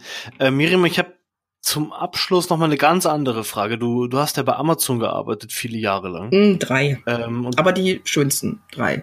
Hä? Ach so, ich habe das irgendwie immer. Oh, okay, hatte ich vorhin. Nee, nee, ich habe ich hab vorhin die Firmen aufgezeigt. Ich bin so jemand, der so alle zwei Jahre seinen Job gewechselt hat. Amazon habe ich tatsächlich ah, ja. drei Jahre durchgehalten, äh, im positivsten Sinne. Ähm, und, und so ist aber auch mein Fleckenteppich-Lebenslauf in irgendeiner Form zustande gekommen durch okay. diese Wechsel. Okay. Nee, aber es hat mich halt auf jeden Fall geprägt. Absolut. Ich meine, das war wie gesagt 98. Amazon war totgesagt. Die Börse hat nicht dran geglaubt. E-Commerce wird nie funktionieren. Das muss man sich heute alles mal vorstellen. Und ähm, die, die, die erste Garde der, der Amazon-Mitarbeiter, die wollten, dass das Ding funktioniert. Die ja. wollten einfach, dass das funktioniert und das war ein extrem schönes Arbeiten. Was würdest du denn heute jemandem sagen, der einen Shop betreibt? Also die meisten Shops sind ja kleiner als Amazon. Wie kann denn da überhaupt jemand noch contentseitig anstinken? Aber die haben ja, wir haben, Olaf Schwierig. und ich haben im, Vor ja. Vorfeld gesprochen, die haben ja sau viel User-Generated Content. Ist, würdest du sagen, schwierig oder kann man irgendwo auch als kleinerer Shop was besser machen als Amazon, wenn man vielleicht wendiger ist. Also natürlich, wenn man eine gute Nische belegt, hat man auch heutzutage eine Chance, gegen Amazon gut anzukommen. Da gibt's auch äh, ein, zwei Beispiele. Ähm, ich habe äh, gerade von einem äh, Reiseanbieter neulich was gelesen, der sich da wirklich gegen die Großen durchsetzt, weil er sich einfach auf bestimmte Regionen spezialisiert hat, die dann auch natürlich von Google äh, eine gute Sichtbarkeit bekommen haben. Ähm, aber dann, das Problem ist ja, dass die kleinen Shops meistens die Ressourcen ja gar nicht haben. Es kostet ja auch Geld, solche Inhalte zu erstellen. Ähm, das ist schwierig, weil diese großen Platzhirschen natürlich auch im Suchbereich, äh, auch im Branding, ja, so gut dastehen. Man geht ja meistens schon direkt zu Amazon und googelt gar nicht mehr. Ähm, ja. äh, aber sowas wie whisky.de ist natürlich ein klassisches Beispiel. Wobei, jetzt müssen wir mal nach Whisky googeln, ob die ranken, ne? Habt ihr es mal gemacht? Kennt ihr das Beispiel? Jetzt gleich mal. Ja. Nee. ja, Whisky hat das ja, whisky.de ist so ein, so ein ähm, ja, sind ganz, ganz oben in Anführungsstrichen. Also unter den Lokalen sind sie bei mir. Ja, Whisky kaufen auf Position 1, whisky.de, zumindest bei ja. hier in München, ne? Weiß nicht, äh, wo das sonst ist. Ähm, das ist so ein Beispiel, ja. das ist halt auch so, so ein Gary Vaynerchuk Beispiel, der hat ja auch den, den, das Weingut seiner Eltern so groß gemacht und der Typ, der whisky.de aufgebaut hat, der hat sich halt eine Nische genommen und, und macht da Content ohne Ende, ja, und zwar guten Content. Die Leute lieben mhm. den, ja. Also ich habe auch einen Whisky-Trinker in meinem Bekanntenkreis, der, der ist, der vergöttert den, weil er sagt, der ist einfach super. Der, der, der, und witzigerweise, mhm. die Seite sieht so aus, so anno 2000, ne? Ja, sieht aber darum geht's gar nicht. Ja. Und das ist das nächste, was ich auch immer so faszinierend fand, finde. Wir brauchen nicht Seiten, die alle sehr gleich designt aussehen mit riesigen Slidern und riesigen Stockfotos, die uns da immer erschlagen da draußen. Ähm, wenn der Inhalt gleich zugänglich ist, also die Accessibility ist da, ähm, die grundsätzliche Usability ist gut und der Mehrwert einfach da ist, ja, dann muss ich auch nicht alles mit irgendwelchen großflächigen Stockfotos zupflastern. Und, und ich glaube, da haben Nischenanbieter, ähm, wenn sie jetzt nicht die, den großen Warenkorb aufmachen äh, und ein Amazon sein wollen, ähm, die sich völlig auf ihre Produktstrategie konzentrieren, haben da schon auch gute Chancen. Sieht man ja bei ihm. Ja. Aber da ist viel, das ja, muss er also aber auch Amazon. natürlich mit langem Atem aufbauen und ähm, die Expertise und die Leidenschaft und die Liebe muss durchkommen. Ähm, dann kann das funktionieren. Ja. Also Amazon-Konkurrenz braucht man nicht machen, aber in der Nische ja. durchaus möglich, ja. auch contentseitig. Ja. Ich habe das Gefühl, wir haben ungefähr fünf Prozent dessen jetzt äh, an Themen angestochen, was wir mit dir hätten besprechen können. Äh, aber die Zeit ist einfach vorbei. Ich glaube, das können wir, falls du Lust hast, auch nochmal wiederholen und uns dann vielleicht auf eins der vielen Themen, die wir angepiekst haben, mal konzentrieren. Also gerade so das Thema auch, äh, wie wählt man eine Content-Marketing-Agentur aus, finde ich extrem spannend. Da kann man sicher noch sehr viel drüber sprechen. Ähm, aber an der Stelle sind wir, kommen wir zum Ende und äh, wollen uns bei dir bedanken, Miriam. Vielen Dank. Ich danke, dabei danke super. fürs Interesse und äh, viel Erfolg ja. weiter. Ich lausche euch weiter zu. Dankeschön, Dankeschön und immer schön ja. weiterempfehlen. Äh, euch auf jeden Fall. Braucht ihr noch andere Kollegen, die ich euch empfehle? Aber ihr kennt sie ja alle, die üblichen Verdächtigen. Ne? Wir haben schon ein paar angefragt. Du kannst aber immer gerne nochmal uns Unterstützung, dass das entweder eine richtige Wahl, die sie getroffen haben, hier mitzumachen oder uns vielleicht tatsächlich noch nicht kennen, dann, dann, also immer Werbung ist oder Mund-zu-Mund-Propaganda ist immer gut. Wer fällt dir denn als erster ein, wen, äh, wen du gerne mal dabei hättest beim Content Kompass als Gast, Miriam? Ja, also die, die, Frau, die so ein bisschen in der Strategie tiefer drin ist, natürlich die Doris. Also das ist einfach so die, die Strategiefrau Nummer eins aus meiner Sicht, ähm, äh, die da auch viel tiefer in die Redaktionsprozesse und sonst was eintauchen kann. Also das äh, finde ich. Ich glaube, die habe ich, schon, die hab ich schon angefragt, glaube ich. Ich muss noch mal gucken in meine, aber ich glaube, ich habe mit ihr schon mal drüber geschrieben. Aber, aber einen festen Termin hatten, hatten wir noch nicht. Also die hat auch, die hat auch, die hat auch über, über 20 plus Erfahrung und äh, ähm, ist da natürlich extrem schön drin, wenn es jetzt auch um diese ganzen Change-Maßnahmen geht und diesen ganzen ja, strategischen Überbau, den man auch braucht und ähm, macht da ja auch in, an der FH in Graz sehr, sehr viel. Ähm, Wäre vielleicht auch mal spannend, ähm, sowas vorzustellen. Ich weiß nicht, ob euch das interessiert, aber so jemand wie den, wie den ähm, Heinz Wittenbrink, der den äh, Studiengang Content Strategy aufgebaut hat in Graz die letzten drei, vier Jahre. Ähm, das könnte auch mal spannend sein, ja, wie er Dozenten generiert hat, wie er die, wie er, wie er den Lehrplan zusammengestellt hat. Die machen ja auch international viel. Ähm, das könnte vielleicht für Hörer auch mal Fall, spannend sein. Ne? Wie geht man ran, wenn man ein wie geht man ran, wenn man einen Content Strategy für Studiengang aufbaut? Und wir brauchen ja viel mehr Bildungsangebote in dem Bereich und da ist er ein Pionier auf jeden Fall. Mhm. Notierst du das, Gidon? Oder soll ich das ähm, hm, Wir haben es hier im Podcast, ja. Und, ja, äh, ach so, stimmt, ja. Das ist Welt, die Welt hat's gehört. Mhm. Welche Doris meinst du, Miriam? Doris Eichmeier. Doris A. Ja, klar, gibt nur eine Doris. Ja. Ja, ich möchte schon bitte Transparenz hier, journalistische Transparenz. Okay, dann ähm, schönen Abend, Miriam. Vielen so. Dank, dass du dir hier in dem Feiertag die Zeit genommen hast für die Aufnahme. Ja, ich arbeite gern an Feiertagen und lass die anderen draußen spielen. Ich gehe dann raus, wenn die wieder drin sind. ich habe schon, ich habe schon, ich, ich kenne die perfekten Uhrzeiten, wann ich den englischen Garten für mich alleine habe. Das ist, ist alles gut. Also Olaf, falls du da mal einen Tipp brauchst. Das, äh, ich, ich, bin leider, ich bin leider Ach, morgen in München genau, nur sehr stark. Wenn Gidon, wenn Gidon. Also äh, kleiner Tipp zwischen zwischen 10 und 12 äh, ist mit die beste Zeit. Ja, ja da sind, ja auch schön, da sind die Schüler noch in der Schule, die Studenten liegen noch genau. im Bett. Die erste Runde Gassi ist gegangen mit den Hunden und die Mütter kommen erst nach Mittagessen. Also da hast du eigentlich äh, ja die meisten Plätze für dich. Sehr auch schön. Noch mal zum, zum Abschluss nochmal touristische Tipps für München. Genau. ich würde sagen, ich würde sagen, in dem Sinne, all, euch, euch einen guten Tag, fahrt vorsichtig, auch die Zuhörer, die das vielleicht gerade im Auto hören. Äh, wir freuen uns, dass ihr dabei wart und wir sind raus, würde ich sagen. Alles klar. Genau, vielleicht noch ganz kurz als nächsten Gast haben wir Mirko Lange dabei. Mirko Lange oder? ist dabei beim nächsten Mal, genau. Der, der, kommt der Tool-Champion sozusagen. Ja, ja es wird immer besser. Ja, wunderbar, bin ich gespannt.